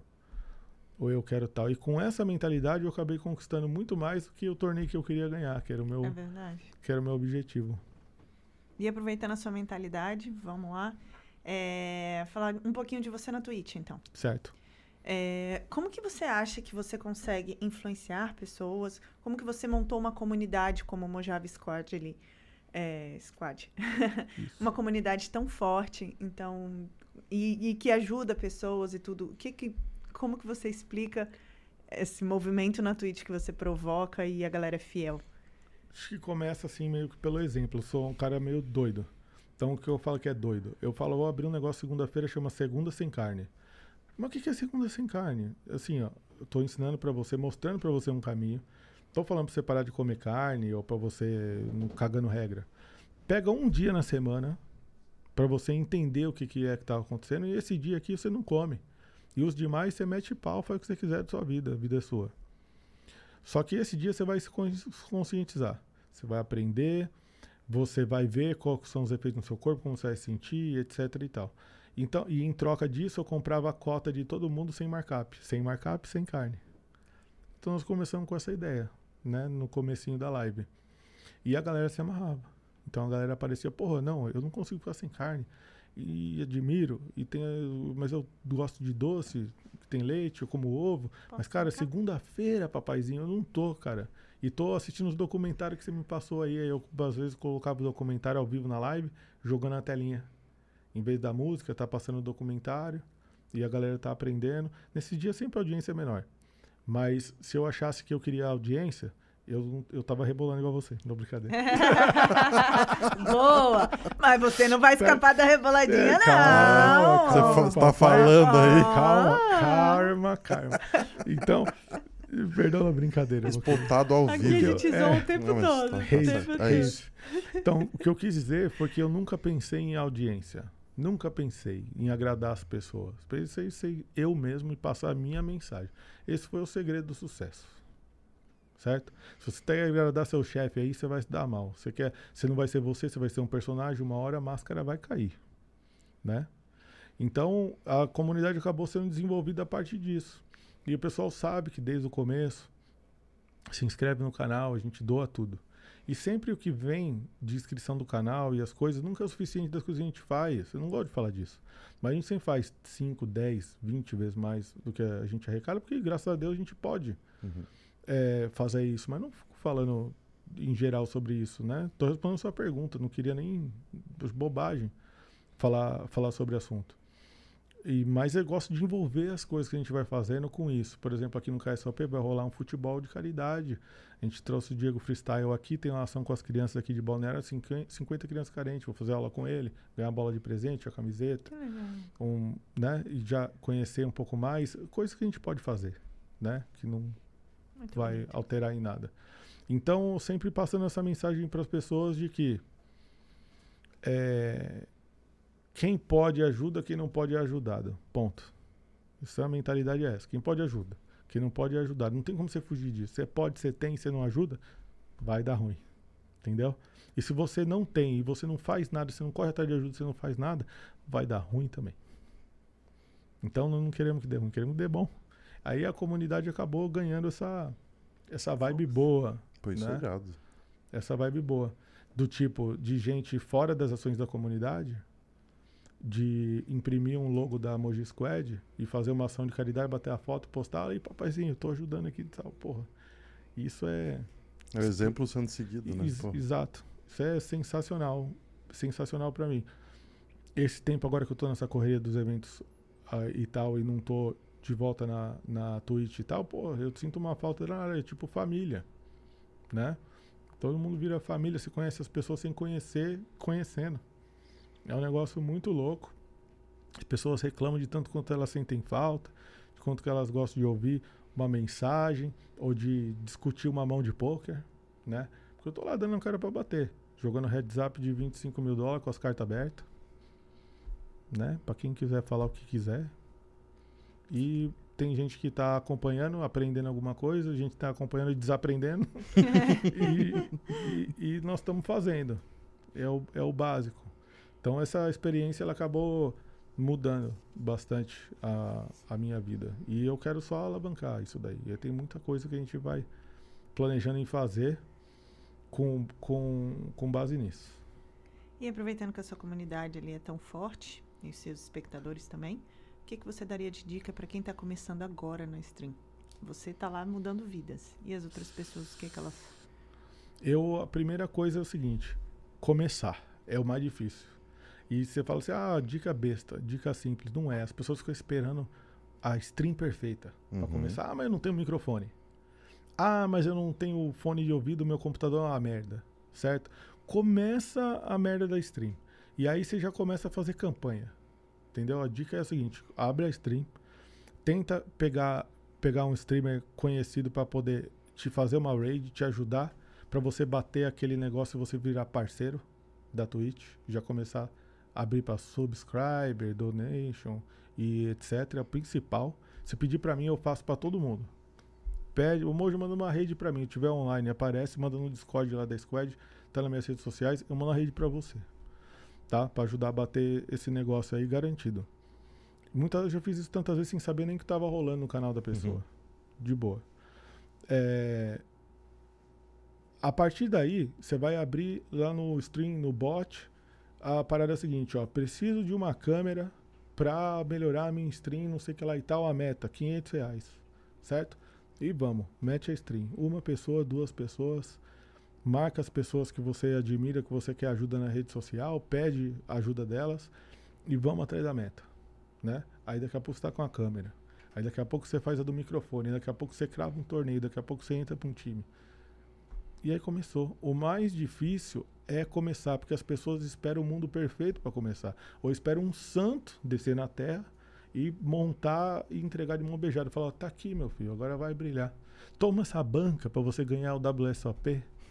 né? A maioria dos jogadores de poker reclama, ah, mas não vou jogar isso porque eu não tenho banca. E eu tinha banca quando eu comecei a jogar, não tinha porra nenhuma de banca. Então você tem que começar com o que você tem a hora que você puder. E outra, lema da Squad, né? A gente fala muito de resiliência hoje em dia. A gente fala, vai além da resiliência. A gente criou um negócio sem querer, que é a regra zero. Que eu sou um negócio sempre brincava com o pessoal falava assim, regra zero. O que, que é a regra zero? É levante o mais rápido que você puder. Aconteceu o que for na sua vida. Terminou um relacionamento, você tá triste, você ficar remoendo, vai ser ruim para você. Quanto antes você puder passar dessa para melhor, é bom. Levanta o mais rápido que você puder. Quanto mais tempo você ficar remoendo uma bad beat, mais tempo, mais você vai ficar com a mentalidade presa o que você não deve ficar. Levanta o mais rápido que você puder. Deu um negócio errado, planeja, já pensa no próximo, né? E daí da regra zero veio a regra 1. Um. Nunca esqueça a regra zero. eu acho que começar por aí é isso, porque eu falei para vocês, eu fui escrever o negócio lá no site quando eu comecei jogador patrocinado, é a turma tirar print e tirar sarro da minha cara, né? De jogadores e gente que a gente conhece, de falar A, B e C por aí e dar na sua frente, pô, você é pica, você é foda, uhum. você joga pra caramba, você... uhum. e etc. Você não tem que ficar esperando a aprovação dos outros, entendeu? Faz por você, começa a sua parada eu comecei desse jeito. Eu não tive todas essas ideias. Não fui eu que dei o nome de Monge Squad, foi membro da comunidade. Entendeu? Comecei o Segunda Sem Carne com a ideia do staking, né? Mas um dia eu peguei e falei assim, era uma quinta-feira e eu tava me sentindo generoso ou triste, que normalmente essas coisas acontecem comigo quando eu tô triste ou chateado com alguma coisa às vezes nem comigo, com alguma coisa que aconteceu. Falei, eu vou abrir a live hoje e o título da live, paga o seu boleto. Quero ouvir as histórias, quem tiver umas paradas aí, eu vou pagar os boletos da turma. Aí eu abri, para pagar um boleto de 500 reais. Já era um negócio legal, né? Sim, porra. Eu falei, eu vou abrir lá, paga o seu boleto, 500 reais. É o título da live. Cara, a gente fez um Google Form, né? Rafinha, que é o nosso craque lá, o mod gerente da comunidade, fez o Google Form lá e choveu. oh, minha filha tá doente. Vou ser despejado, paga meu aluguel, não tenho o que comer, minha, vai cortar minha água, minha luz já cortou, é, minha casa desmoronou, a chuva pegou, documento atrasado, trabalho de Uber, não tô ganhando pão. E começou. Aquele dia era para pagar um boleto, a gente pagou 18. Nossa. Do dia que a live abriu. E eu fui, eu só fui. Eu falei, essa aqui, puta, não tem como, né? Tem água aqui em casa, né? Aí tá bom. Como é que eu não vou pagar, né? Como é que eu não vou É, não sei o que lá, tem comida aqui, né? Tem, então, comida. E, e foi. E aí eu fiz, a gente fez 18 boletos no dia 1, né? Dessa brincadeira. E agora, que nós estamos na sequência de live, nós estamos acumulando dinheirinho lá. A turma deixa lá o sub da Twitch. E depois quando volta, volta a bomba. Uhum. E eu estou animado que a gente vai fazer uma bomba dessa voltando do KSOP, um pago seu boleto monstro. Onde já teve, onde eu falei qual, tá, qual é a relevância do sonho, né? de cada pessoa, da necessidade de cada pessoa. Teve um menino que apareceu lá e falou assim, cara, quero passar no concurso de agente polícia ambiental. Eu, porra, que legal, vou pagar esse boleto aí pro moleque fazer. Ah, mas Mojo, é melhor ajudar outra pessoa, porque esse quem tá com fome, não sei o que, não sei o que lá, é muito melhor do que isso. E outra, a chance de eu passar nessa parada é pequena, Uhum. né? Não passar duas, quatro pessoas, não sei. E etc. Eu, não, cara, isso é muito legal, cara. Ser gente ambiental vai cuidar das nossas florestas aí, das coisas, então não sei o que lá. Pagamos o moleque passou, tá trabalhando. Então. Nossa, e é um moleque que, que pode É. ganhar dinheiro suficiente pra ajudar alguém Pra daqui a ajudar pouco. alguém. Isso. Isso. Aí fulano, fulano que ah, preciso da cesta básica aqui da semana. Aí semana a cesta básica do mês. Aí arrumou um emprego depois de duas semanas. Talvez se na outra semana não tivesse, não teria arrumado emprego. Né? Aí já aparece na live, já faz doação, já ajuda as pessoas. É um negócio assim, Corrente bem, né? é um círculo vicioso Irado. que de, de tão legal que é. E as pessoas precisam entender que isso é muito mais importante do que eu pagar para elas jogarem um torneio de pôquer. Porque a turma fica pedindo, ah, me cava no torneio, me paga não sei o que lá. Então, para isso, a gente saiu daquele formato antigo do make-up, do time e tal, e a gente entrou no formato da squad. Qualquer um pode fazer parte da squad, abre a sua conta na, na GG Poker com seu streamer favorito. Entendeu? Ajuda, apoia o seu streamer favorito faz é, é, da forma que você achar melhor. Se inscreve na comunidade. É R$ 7,90. A gente doa tudo, né? Que a gente arrecada e muito mais. Você participa da squad, a gente compra as cotas que você quiser para te ajudar a começar. Não quero saber como é que você joga e tal, sem markup. Seleciona os torneios que você quer jogar, onde obviamente você não bate o field, mas você quer ter essa oportunidade, a gente vai dar.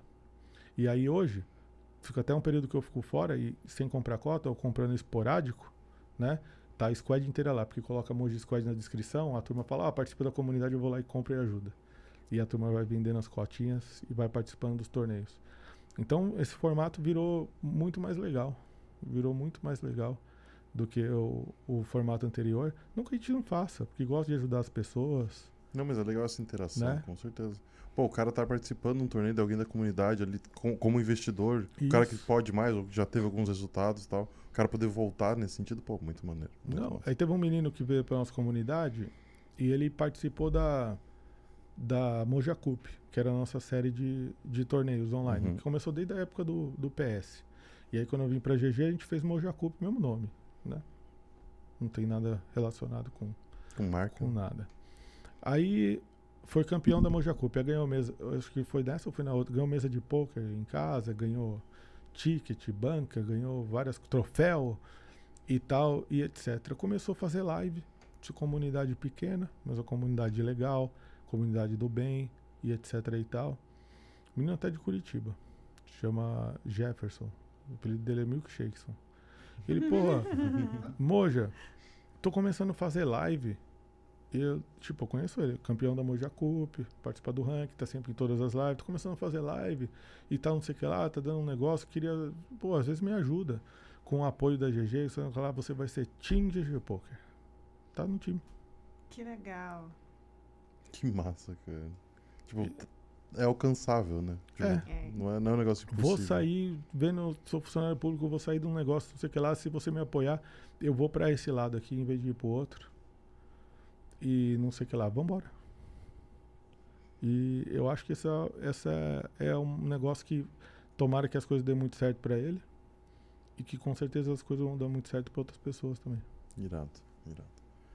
Aproveitar, última coisa que eu vou falar antes da gente ir para as perguntas da galera. Bora.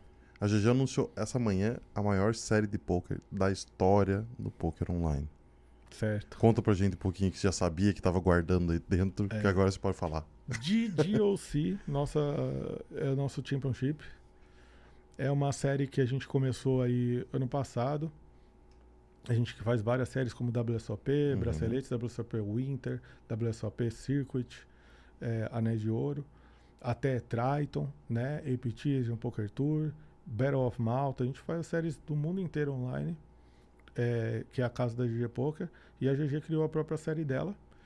E ah, entre esses desenvolvimentos, a gente sempre buscou trazer oportunidade para os jogadores que jogam micro, Porque a GG sempre começou no high stakes. A gente Uhum. sempre tinha muita opção para quem jogava mais caro e não tinha para os jogadores micro. A gente foi tentando transformar isso. A GGOC vem com opções de você poder jogar o micro, jogar buy médio, buy alto, buy buy super high roller, por exemplo.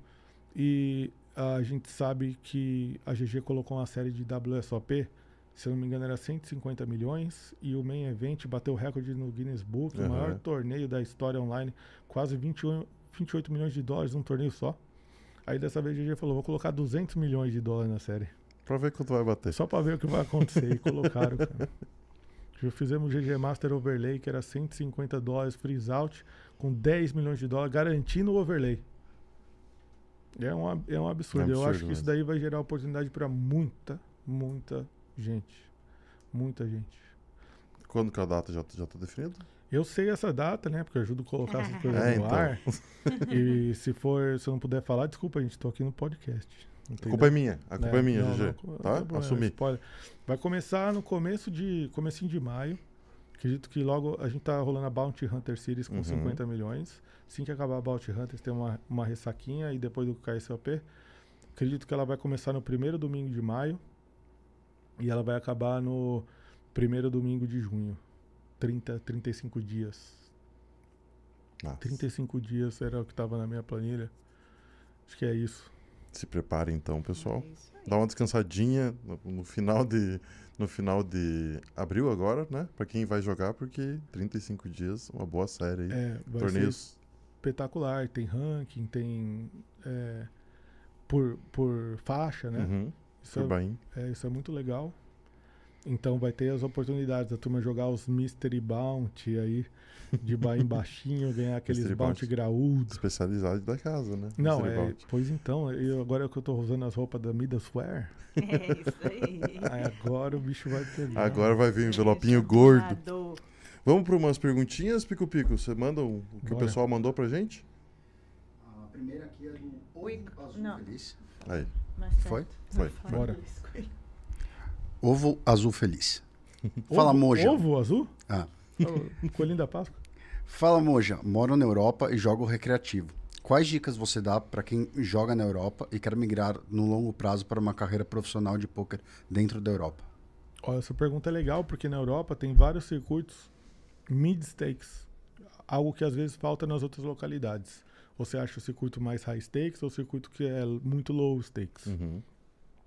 E outra coisa que é legal na Europa é que dependendo da sua localidade, você pode ter um desenvolvimento melhor. Países que, por exemplo, ele falou o país que ele mora ou não? Não. Tá. É, alguns países têm algumas séries muito boas de campeonatos, como por exemplo Bratislava, que eu nunca fui, mas sempre vejo o pessoal lá do cassino, que tem alguns dealers que a gente conhece, é, e pela rede social também, sempre séries com 100 mil garantidos, 200 mil euros garantidos, séries de boa estrutura. Porque a maioria dos torneios que você vai jogar nessa faixa são estruturas ruins de torneio. Então a minha principal dica seria buscar eventos que tenham boa estrutura, porque se você quer alavancar, construir uma banca, não vai ser sendo jogando os torneios turbo ou aqueles torneios muito custosos. Na Europa fica muito fácil de você viajar de trem. Pega um voo da Wizz Air lá, às vezes você eh, de- derruba o RG, eles te dão um voo, de tão barato que é. É, Ryanair ou outras é, Low cost, né? low cost ah, aí que tem, monta um planejamento e segue esse planejamento. Eu, eu sugiro entrar no site do, do Global Poker Index, que lá tem uma agenda global, internacional. E você vai. Tem o Poker Atlas também, que tem a agenda internacional inteira. Monta uma agenda onde você não tenha muito custo de despesa de deslocamento, porque isso é menos dinheiro para você poder jogar. Do contrário, é melhor você cair para online, né? Porque o seu dinheiro vai ser melhor utilizado com maior volume de torneios. Então, é- é- na verdade, essa dica eu acho ela muito importante, porque às vezes as pessoas falam assim: ah, mas online é muito mais EV. Não é que é isso. É que online você tem muito menos despesa, você consegue colocar muito mais volume Perfeito. Né? Então, jogar poker ao vivo é mais fácil até. Você vai encontrar um field muito mais tranquilo Sim. de você navegar, mas quanto custa, né? E o seu tempo, e participar de um evento só, e etc. Então, é essa a diferença. Não é que um é melhor que o outro, né? São coisas é, ambíguas. Uhum. Então acho que é isso. Vamos para mais uma, Pico Pico? Eu vou me emendar uma num assunto parecido, mas agora vindo para o Brasil, o Omarrinha, ele pergunta como que você avalia o cenário de times que o mercado brasileiro criou, que é bem diferente do resto do mundo, né?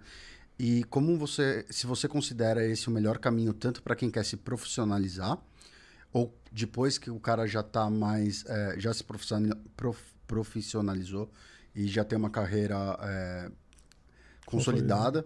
E se você também puder falar um pouquinho sobre o boom do, do PLO 5 e o PLO 6. Certo.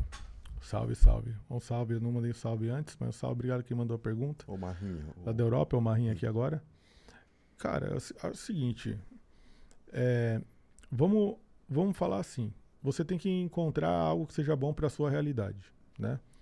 Se você não tiver condições de como começar, o time é a melhor opção para você. Porque o time não só vai te dar o suporte financeiro, como o time vai te dar o suporte emocional, muitos dos times, os top times, vamos falar assim, como o Midas, certo? Então você vai ter acesso aos instrutores, que são top de linha, mega vencedores no jogo. Isso daí vai edificar a sua carreira. Isso é maravilhoso. Agora, Mojo, eu tenho condições financeiras, né? Posso contratar coach, posso evoluir eh, com grupos eh, e muitas vezes também individualmente, com softwares e softwares, etc. Eu acho que já, já vira uma opção, né? Que é a troca do seu percentual, quanto que você cede para o time, de acordo com a questão desse treinamento que você recebe de volta. Vai muito do perfil, porque tem muita gente que funciona sendo controlado Uhum. certo? Tendo um chefe, tendo falando, ó, você vai ter que jogar X torneio, desenvolver disciplina e etc. Eu acho que o time é para essa turma aí. Sendo bem sincero. Se você tem um autocontrole, sabe onde você quer chegar, pode montar sua própria agenda e tem condições financeiras de começar, eu já não acho que seja o melhor caminho.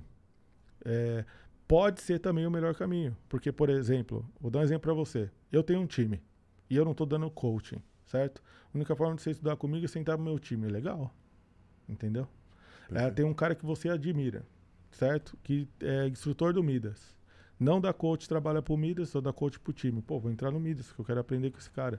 Conhecimento é sempre muito legal, mas tem a parte financeira também do negócio. E aí, para a questão da evolução, eu, sinceramente, nunca entendi muito, respeito e sei do porquê. Uhum. Os grandes jogadores estabelecidos, por que continuam jogando para times?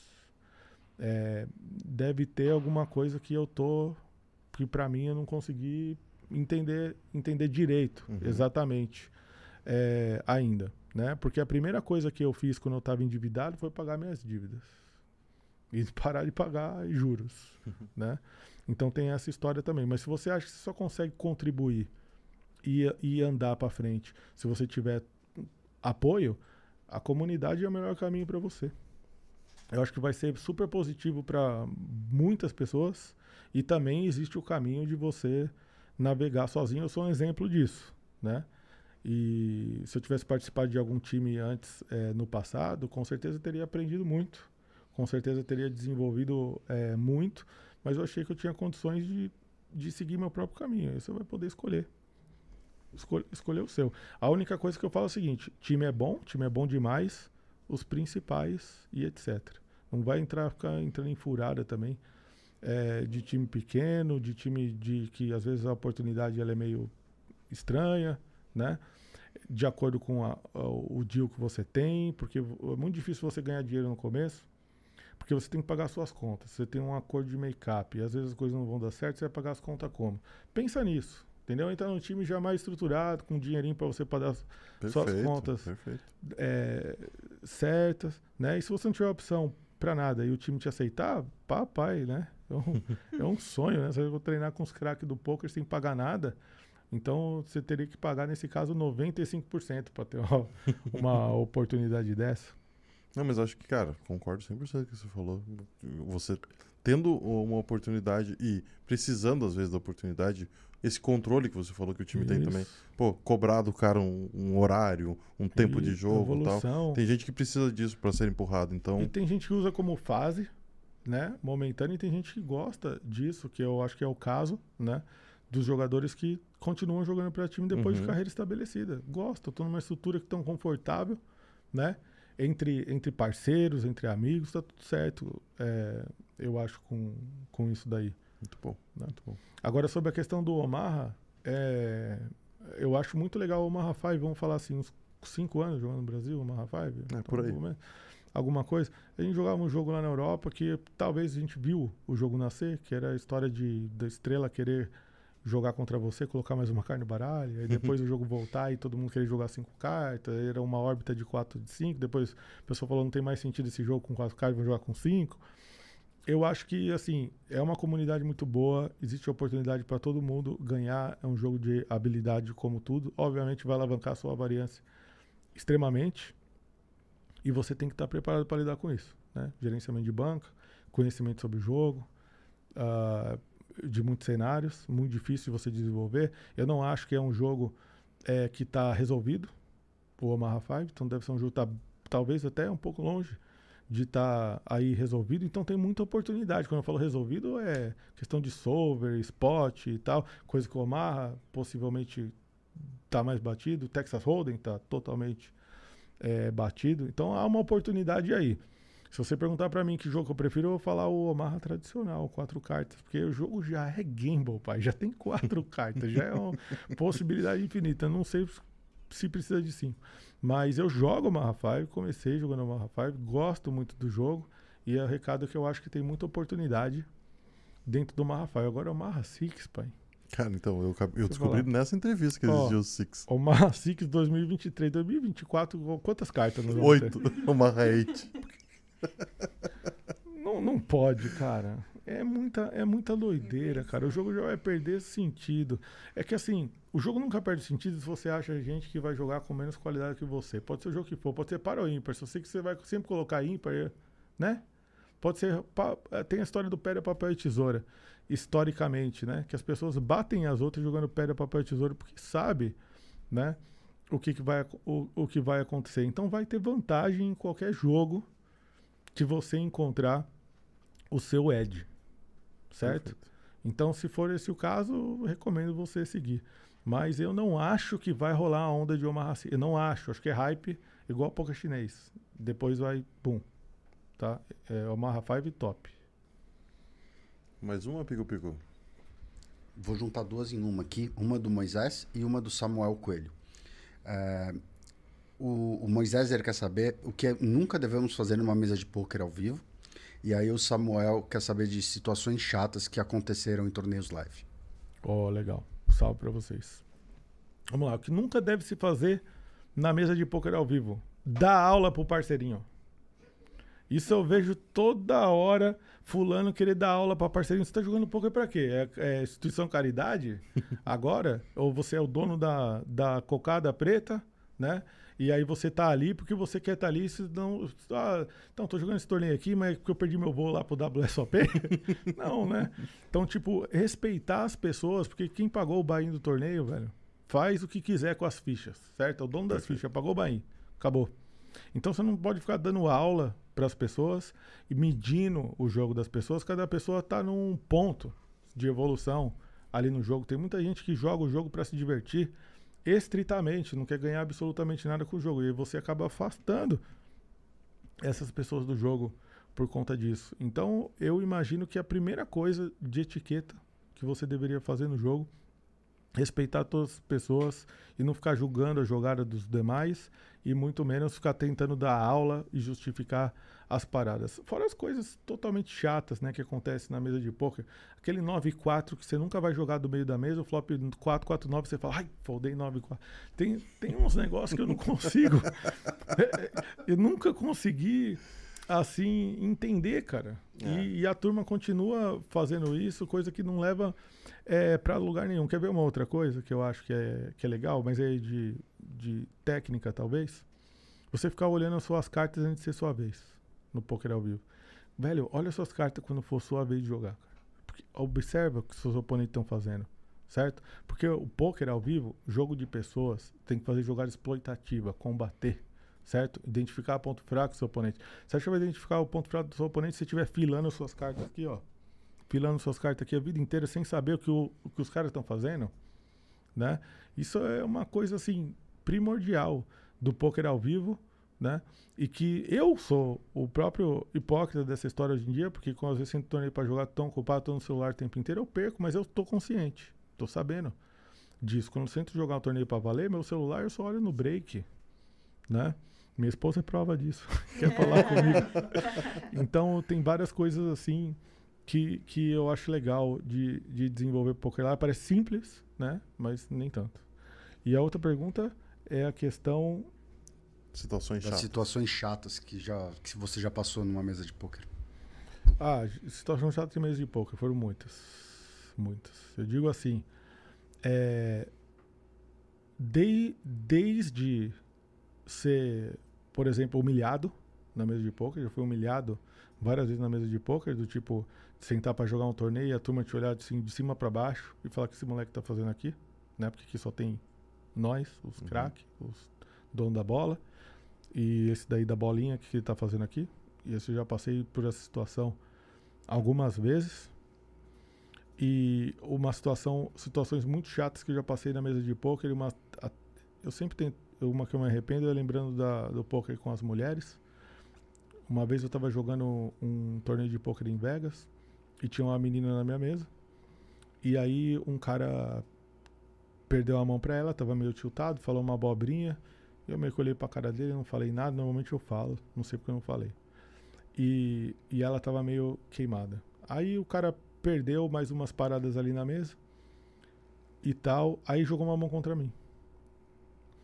Aí ele pegou e falou, e eu ganhei uma mão que eu acertei o river nele, né? Eu ganhei a mão, eu tinha dois pares, paguei o turn e fiz full house no river. Ele tinha dois pares maior, dobrou a minha carta. E normal, eu betei o river e ele sobrou com quase nada de fichas no river. E aí esse cara tiltou, ele pegou e falou assim: Não consigo ganhar de ninguém nessa porra, só bad beat, que negócio profissional de merda, dando esses call e etc. Quem, não, quem será que eu não vou conseguir ganhar nem da mulher na mesa? Ele falou desse jeito na mesa. Ah, rapaz, eu comecei. Eu não sou de dar lição de moral. Mas comecei a falar com o cara e etc. E, e um monte de coisa. E, e, e rompeu uma situação extremamente chata na mesa. Porque eu tô. Não sei se é meu lugar, mas eu tô defendendo um negócio que eu acho que não é certo. E começou aquele bate-papo que eu não queria nem mais jogo, cara. Eu não queria nem mais jogo, eu só queria chutar aquele cara dali, né? Eu peguei e falei assim, então faz assim, vai ao in que eu te pago no escuro. Aí todo mundo dá risada. E tá óbvio que eu não ia pagar ele no escuro. Mas tava...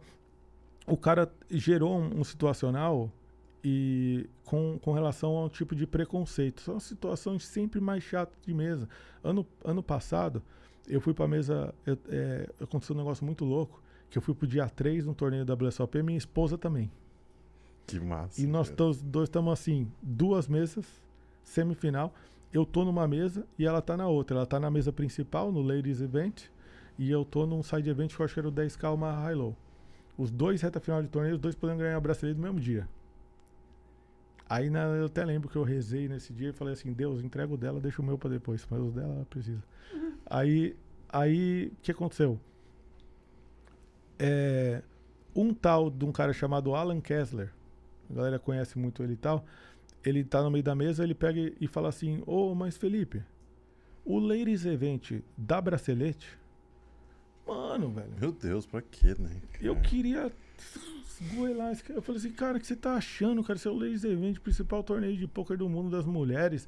E você tá questionando, ah, eu não acho que as mulheres deveriam ter um evento só delas e ganhar bracelete. Eu falei, eu não queria nem jogar mais. Eu não queria nem jogar mais. Eu sou um cara muito calmo, você nunca viu bater em ninguém ou fazer nada, não vou fazer, mas queria. Entendeu? Você- puta de um idiota. E tipo, essas coisas que acontecem que te revolta na mesa são sempre situações mais chatas, porque o jogo é pra ser divertido Claro. né? O jogo é pra você. Se você quer meter seu fone de ouvido e buscar seu caminhada top, faz seu, sua parada. Não tem que ser julgado por isso também, né? Mas as situações mais chatas de mesa sempre são é a turma das opiniões alheias e que não contribuem absolutamente nada pro jogo de poker. Perfeito. Manda uma última aí? Última. O Vitão perguntou: com tudo isso que você faz, como sobra tempo para jogar, jogar no dia a dia, o- com um dia tão corrido, sem deixar a família de lado. E, te- e também perguntar se você tem um grande objetivo fora do poker. Ah, legal. Valeu, Vitão. Salve. Seguinte, cara. Eu tô falhando nessa parte aqui ultimamente, né? Com todos os compromissos, com tocar GG Poker, com fazer eh, as coisas que a gente tá fazendo no circuito live. Eu realmente estou sem foco de jogo no momento, né? Então, também não tenho expectativa de ganho. Então eu vejo planejando a minha, a minha agenda em mini rotinas, que é como eu gosto de ensinar até as pessoas a atacarem as coisas delas, para não trocar os pés pelas mãos, né? Sim. E tal. Desenho uma mini rotina. Minha mini rotina é essa agora. Eu vou voltar para casa depois, vou focar na DDoC, vai ter muita live, vai ter muita cravada. E depois vai ter WSOP que eu vou poder passar um mês e meio por aí, um pouquinho mais, focado em jogar os torneios da WSOP. Agora, no momento, eu não tô, né? Mas eu sempre tô buscando um equilíbrio. É, se tiver um, um evento para jogar hoje em dia que tá na minha agenda, minha esposa sabe. Eu vou seguir minha agenda estritamente.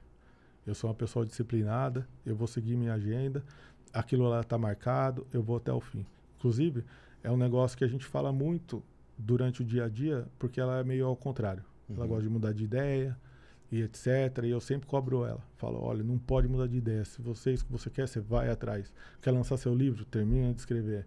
Né? Ah, mas agora eu preciso fazer isso. Esquece. É da 4 às 8 escrever o livro e pode deixar o mundo cair lá fora, né? Que a gente resolve. Então, já na mini rotina você balanceia a sua, a sua agenda. Então eu busco balancear a minha agenda assim. Eu sei que eu passo períodos longe de casa, mas durante a pandemia, etc., desde minha filha nasceu, eu passei todo o tempo agarrado nas meninas. Então é agora que eu sei que é um período que eu tenho que passar longe delas. Muitas vezes elas viajam comigo, Uhum. né? Aconteceu até uma história engraçada que hoje de manhã eu acordei muito cedo para fazer uma entrevista na rádio aqui, né? A entrevista era às 7 horas da manhã. E eu tava ajudando na montagem lá na, no KSOP, era três e pouco da manhã. E eu falei, ó, beleza. Aí eu dormi duas horinhas, duas e pouco. Quando eu, quando eu acordei, eu mandei. A minha esposa falou, ó, manda um vídeo pra Luna, né? E que ela. Que pra, eu peguei e gravei um vídeo pra ela. E, e, e a Luna, a gente mora no apartamento. E a Luna lá pegou e falou assim, esses tempos. É, papai, papai, papai, eu quero uma casa grande, casa muito grande, em alemão. So big house. Aí, e, e Ferd, Ferd, e um cavalo, que adora cavalo, faz aulinha e não sei o que lá, adora os bichos. É a influência do pai e da mãe também, mas ela, ela já dá pra perceber que ela é assim. E aí eu peguei e mandei um vídeo pra ela falei assim, ó, papai tá aqui trabalhando, a gente vai comprar a sua casa rosa e o seu cavalinho. E Espera que o papai tá chegando. aí, aí a minha esposa pegou e falou que ela tomou, tirou um cochilo e né, e ela acordou. Isso foi ontem, na verdade. Ela acordou e e não, foi certinho, foi agora que eu fui de, de dormir, ela ia pro kindergarten por conta do do fuso horário. E aí ela acordou e ela acordou gritando: Casa rosa, cavalo rosa. Facinho. É, casa rosa, cavalo rosa. Ela acordou já, achando que era cavalo rosa. Tava pronta já. Aí ela foi pra escolinha, chegou na escolinha, o primeiro amiguinho que ela viu, ela falou assim: Meu papai vai comprar um cavalo rosa e uma casa rosa pra mim. Cara, foi um negócio. E a esposa contando, os dois chorando de dar risada e de outras coisas também. E, e eu, eu, assim, quero desenvolver a minha rotina mais pra cuidar da minha filha e pra estar mais com a minha família. Então, amanhã não sei que como vai ser, minha rotina vai ser muito menos, muito mais tranquila para que eu possa é, fazer o meu papel de, de embaixador do poker, ajudar o poker e tal, jogar menos e estar mais com a minha família. E aí, entre essas mini rotinas, eu vou criar mini rotinas onde eu vou poder focar no jogo. Por exemplo, de DOC, WSOP. Agora, durante o KSOP, realmente é difícil de jogar, tá promovendo.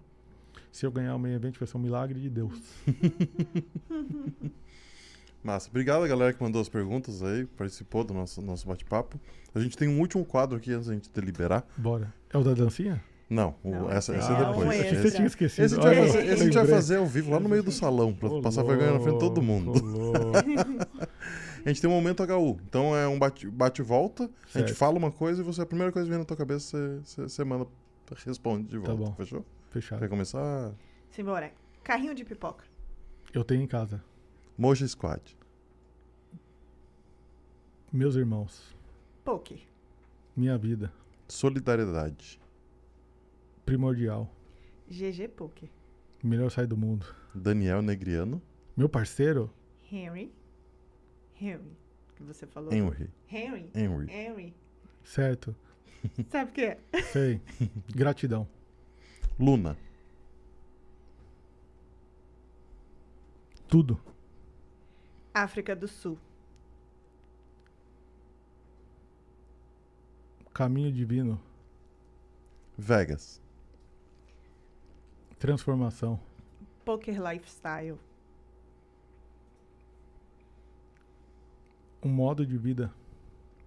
Comida favorita.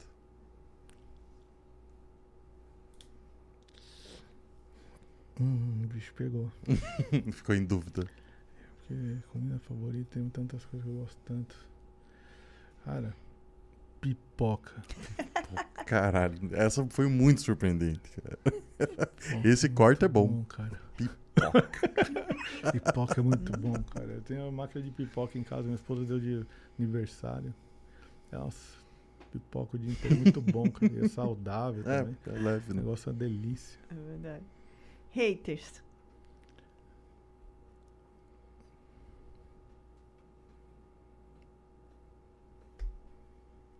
Compaixão. Natalie, Natalie Hoff Ramos.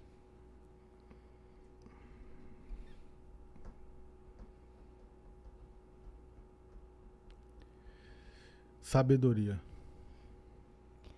Bebida favorita.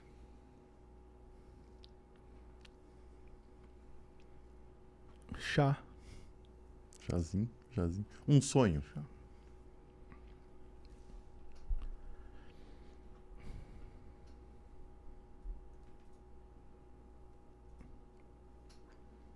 Paz e igualdade. Preconceito.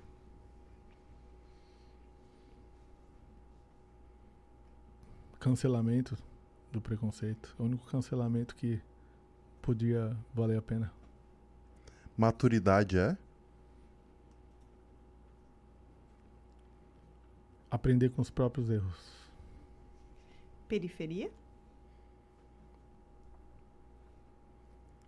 Começo de tudo, Gratidão. minha família. Música.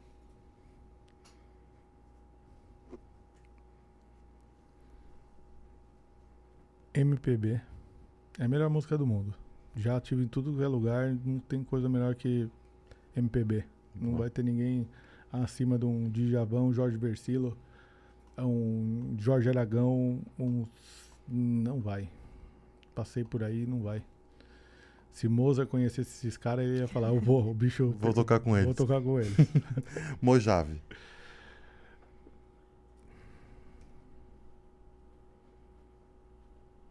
Pai da Luna. E o Scott Berinjela. Meu velho grande escudeiro. É, main event TPT. Vou ganhar um dia. Holding ou Mixed... Mixed... Ah, não sei. Mixed. Games. Tá. É. Mixed Games, até porque o Holden faz parte dos Mixed Games. É, tá É. Saiu o Mixed bem dessa. é o jogo mais divertido que tem, cara. A galera tem que aprender, tem que aprender a jogar Mixed, é sensacional. Best Poker.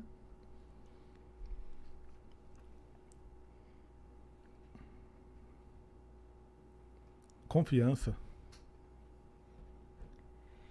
E pra fechar, a gente sempre pede pro convidado deixar um recado para as próximas gerações que estão vindo aí. Pode ser do poker, pode ser um Da recado vida. da vida geral, assim. O que, que você gostaria de deixar para quem tá chegando? Eu acho que a principal coisa que eu gosto de, de dizer e falar para as pessoas é se, elas se colocarem na vida na posição dos outros. As pessoas estão muito julgando as outras hoje em dia e isso daí simplesmente não tem que acabar. As pessoas têm que colocar na posição das outras pessoas para entender quais são as dores, quais são os problemas, né? As desigualdades históricas que nós temos aí no, no mundo, principalmente no, no Brasil. E se resume a palavra compaixão. Né? Eu acho que as pessoas não têm compaixão. As pessoas, às vezes, a alegria de uma pessoa é a tristeza da outra. E isso é muito não não é, operacional para o mundo que a gente vive. Porque eu tenho uma certeza só. Eu posso ter o maior, a maior vitória, carreira, dinheiro, o mundo, pessoalmente, as coisas que eu tenho para mim. Isso não vou para lugar nenhum. Mas o dia que eu tiver progresso coletivo, eu vou para algum lugar. Porque eu também estou levando as outras pessoas junto comigo. Então eu acho que compaixão e progresso coletivo são coisas que estão realmente realmente faltando no mundo. Tá aí. Falou bonito. Falou bonito, falou, deixou, deixou seu recado. Vamos começar nosso encerramento. Então, primeiro agradecer novamente ao Midas Team, que tem as inscrições abertas no www.midasteam.com.br. Quiser aprender a ganhar uns Mystery Bounty, né? Esse time é bom. Esse entra pra esse time, pô. Tem banca, sem banca. Eu vou entrar. Midas, me contrata. Esse time eu quero entrar. Esse time eu quero entrar. Não, mas não sei se eu tenho cacife pra jogar, mas Não, mas tem. coloca Ah, pra dá- jogar. Dá, pra os- jogar. Dá pra Uma jogar. coisinha ou outra. Beleza.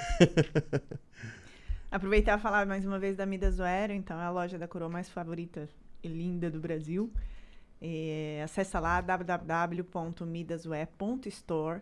Segue a gente no Instagram também, arroba midaswe.store. Independente do time que você faz parte, independente se você é de games, ou é de poker, ou é de qualquer outro jeito, game, enfim, ou só ama a marca, pode ir lá, pode acessar, porque o importante é vestir a sua coroa e vestir como quiser.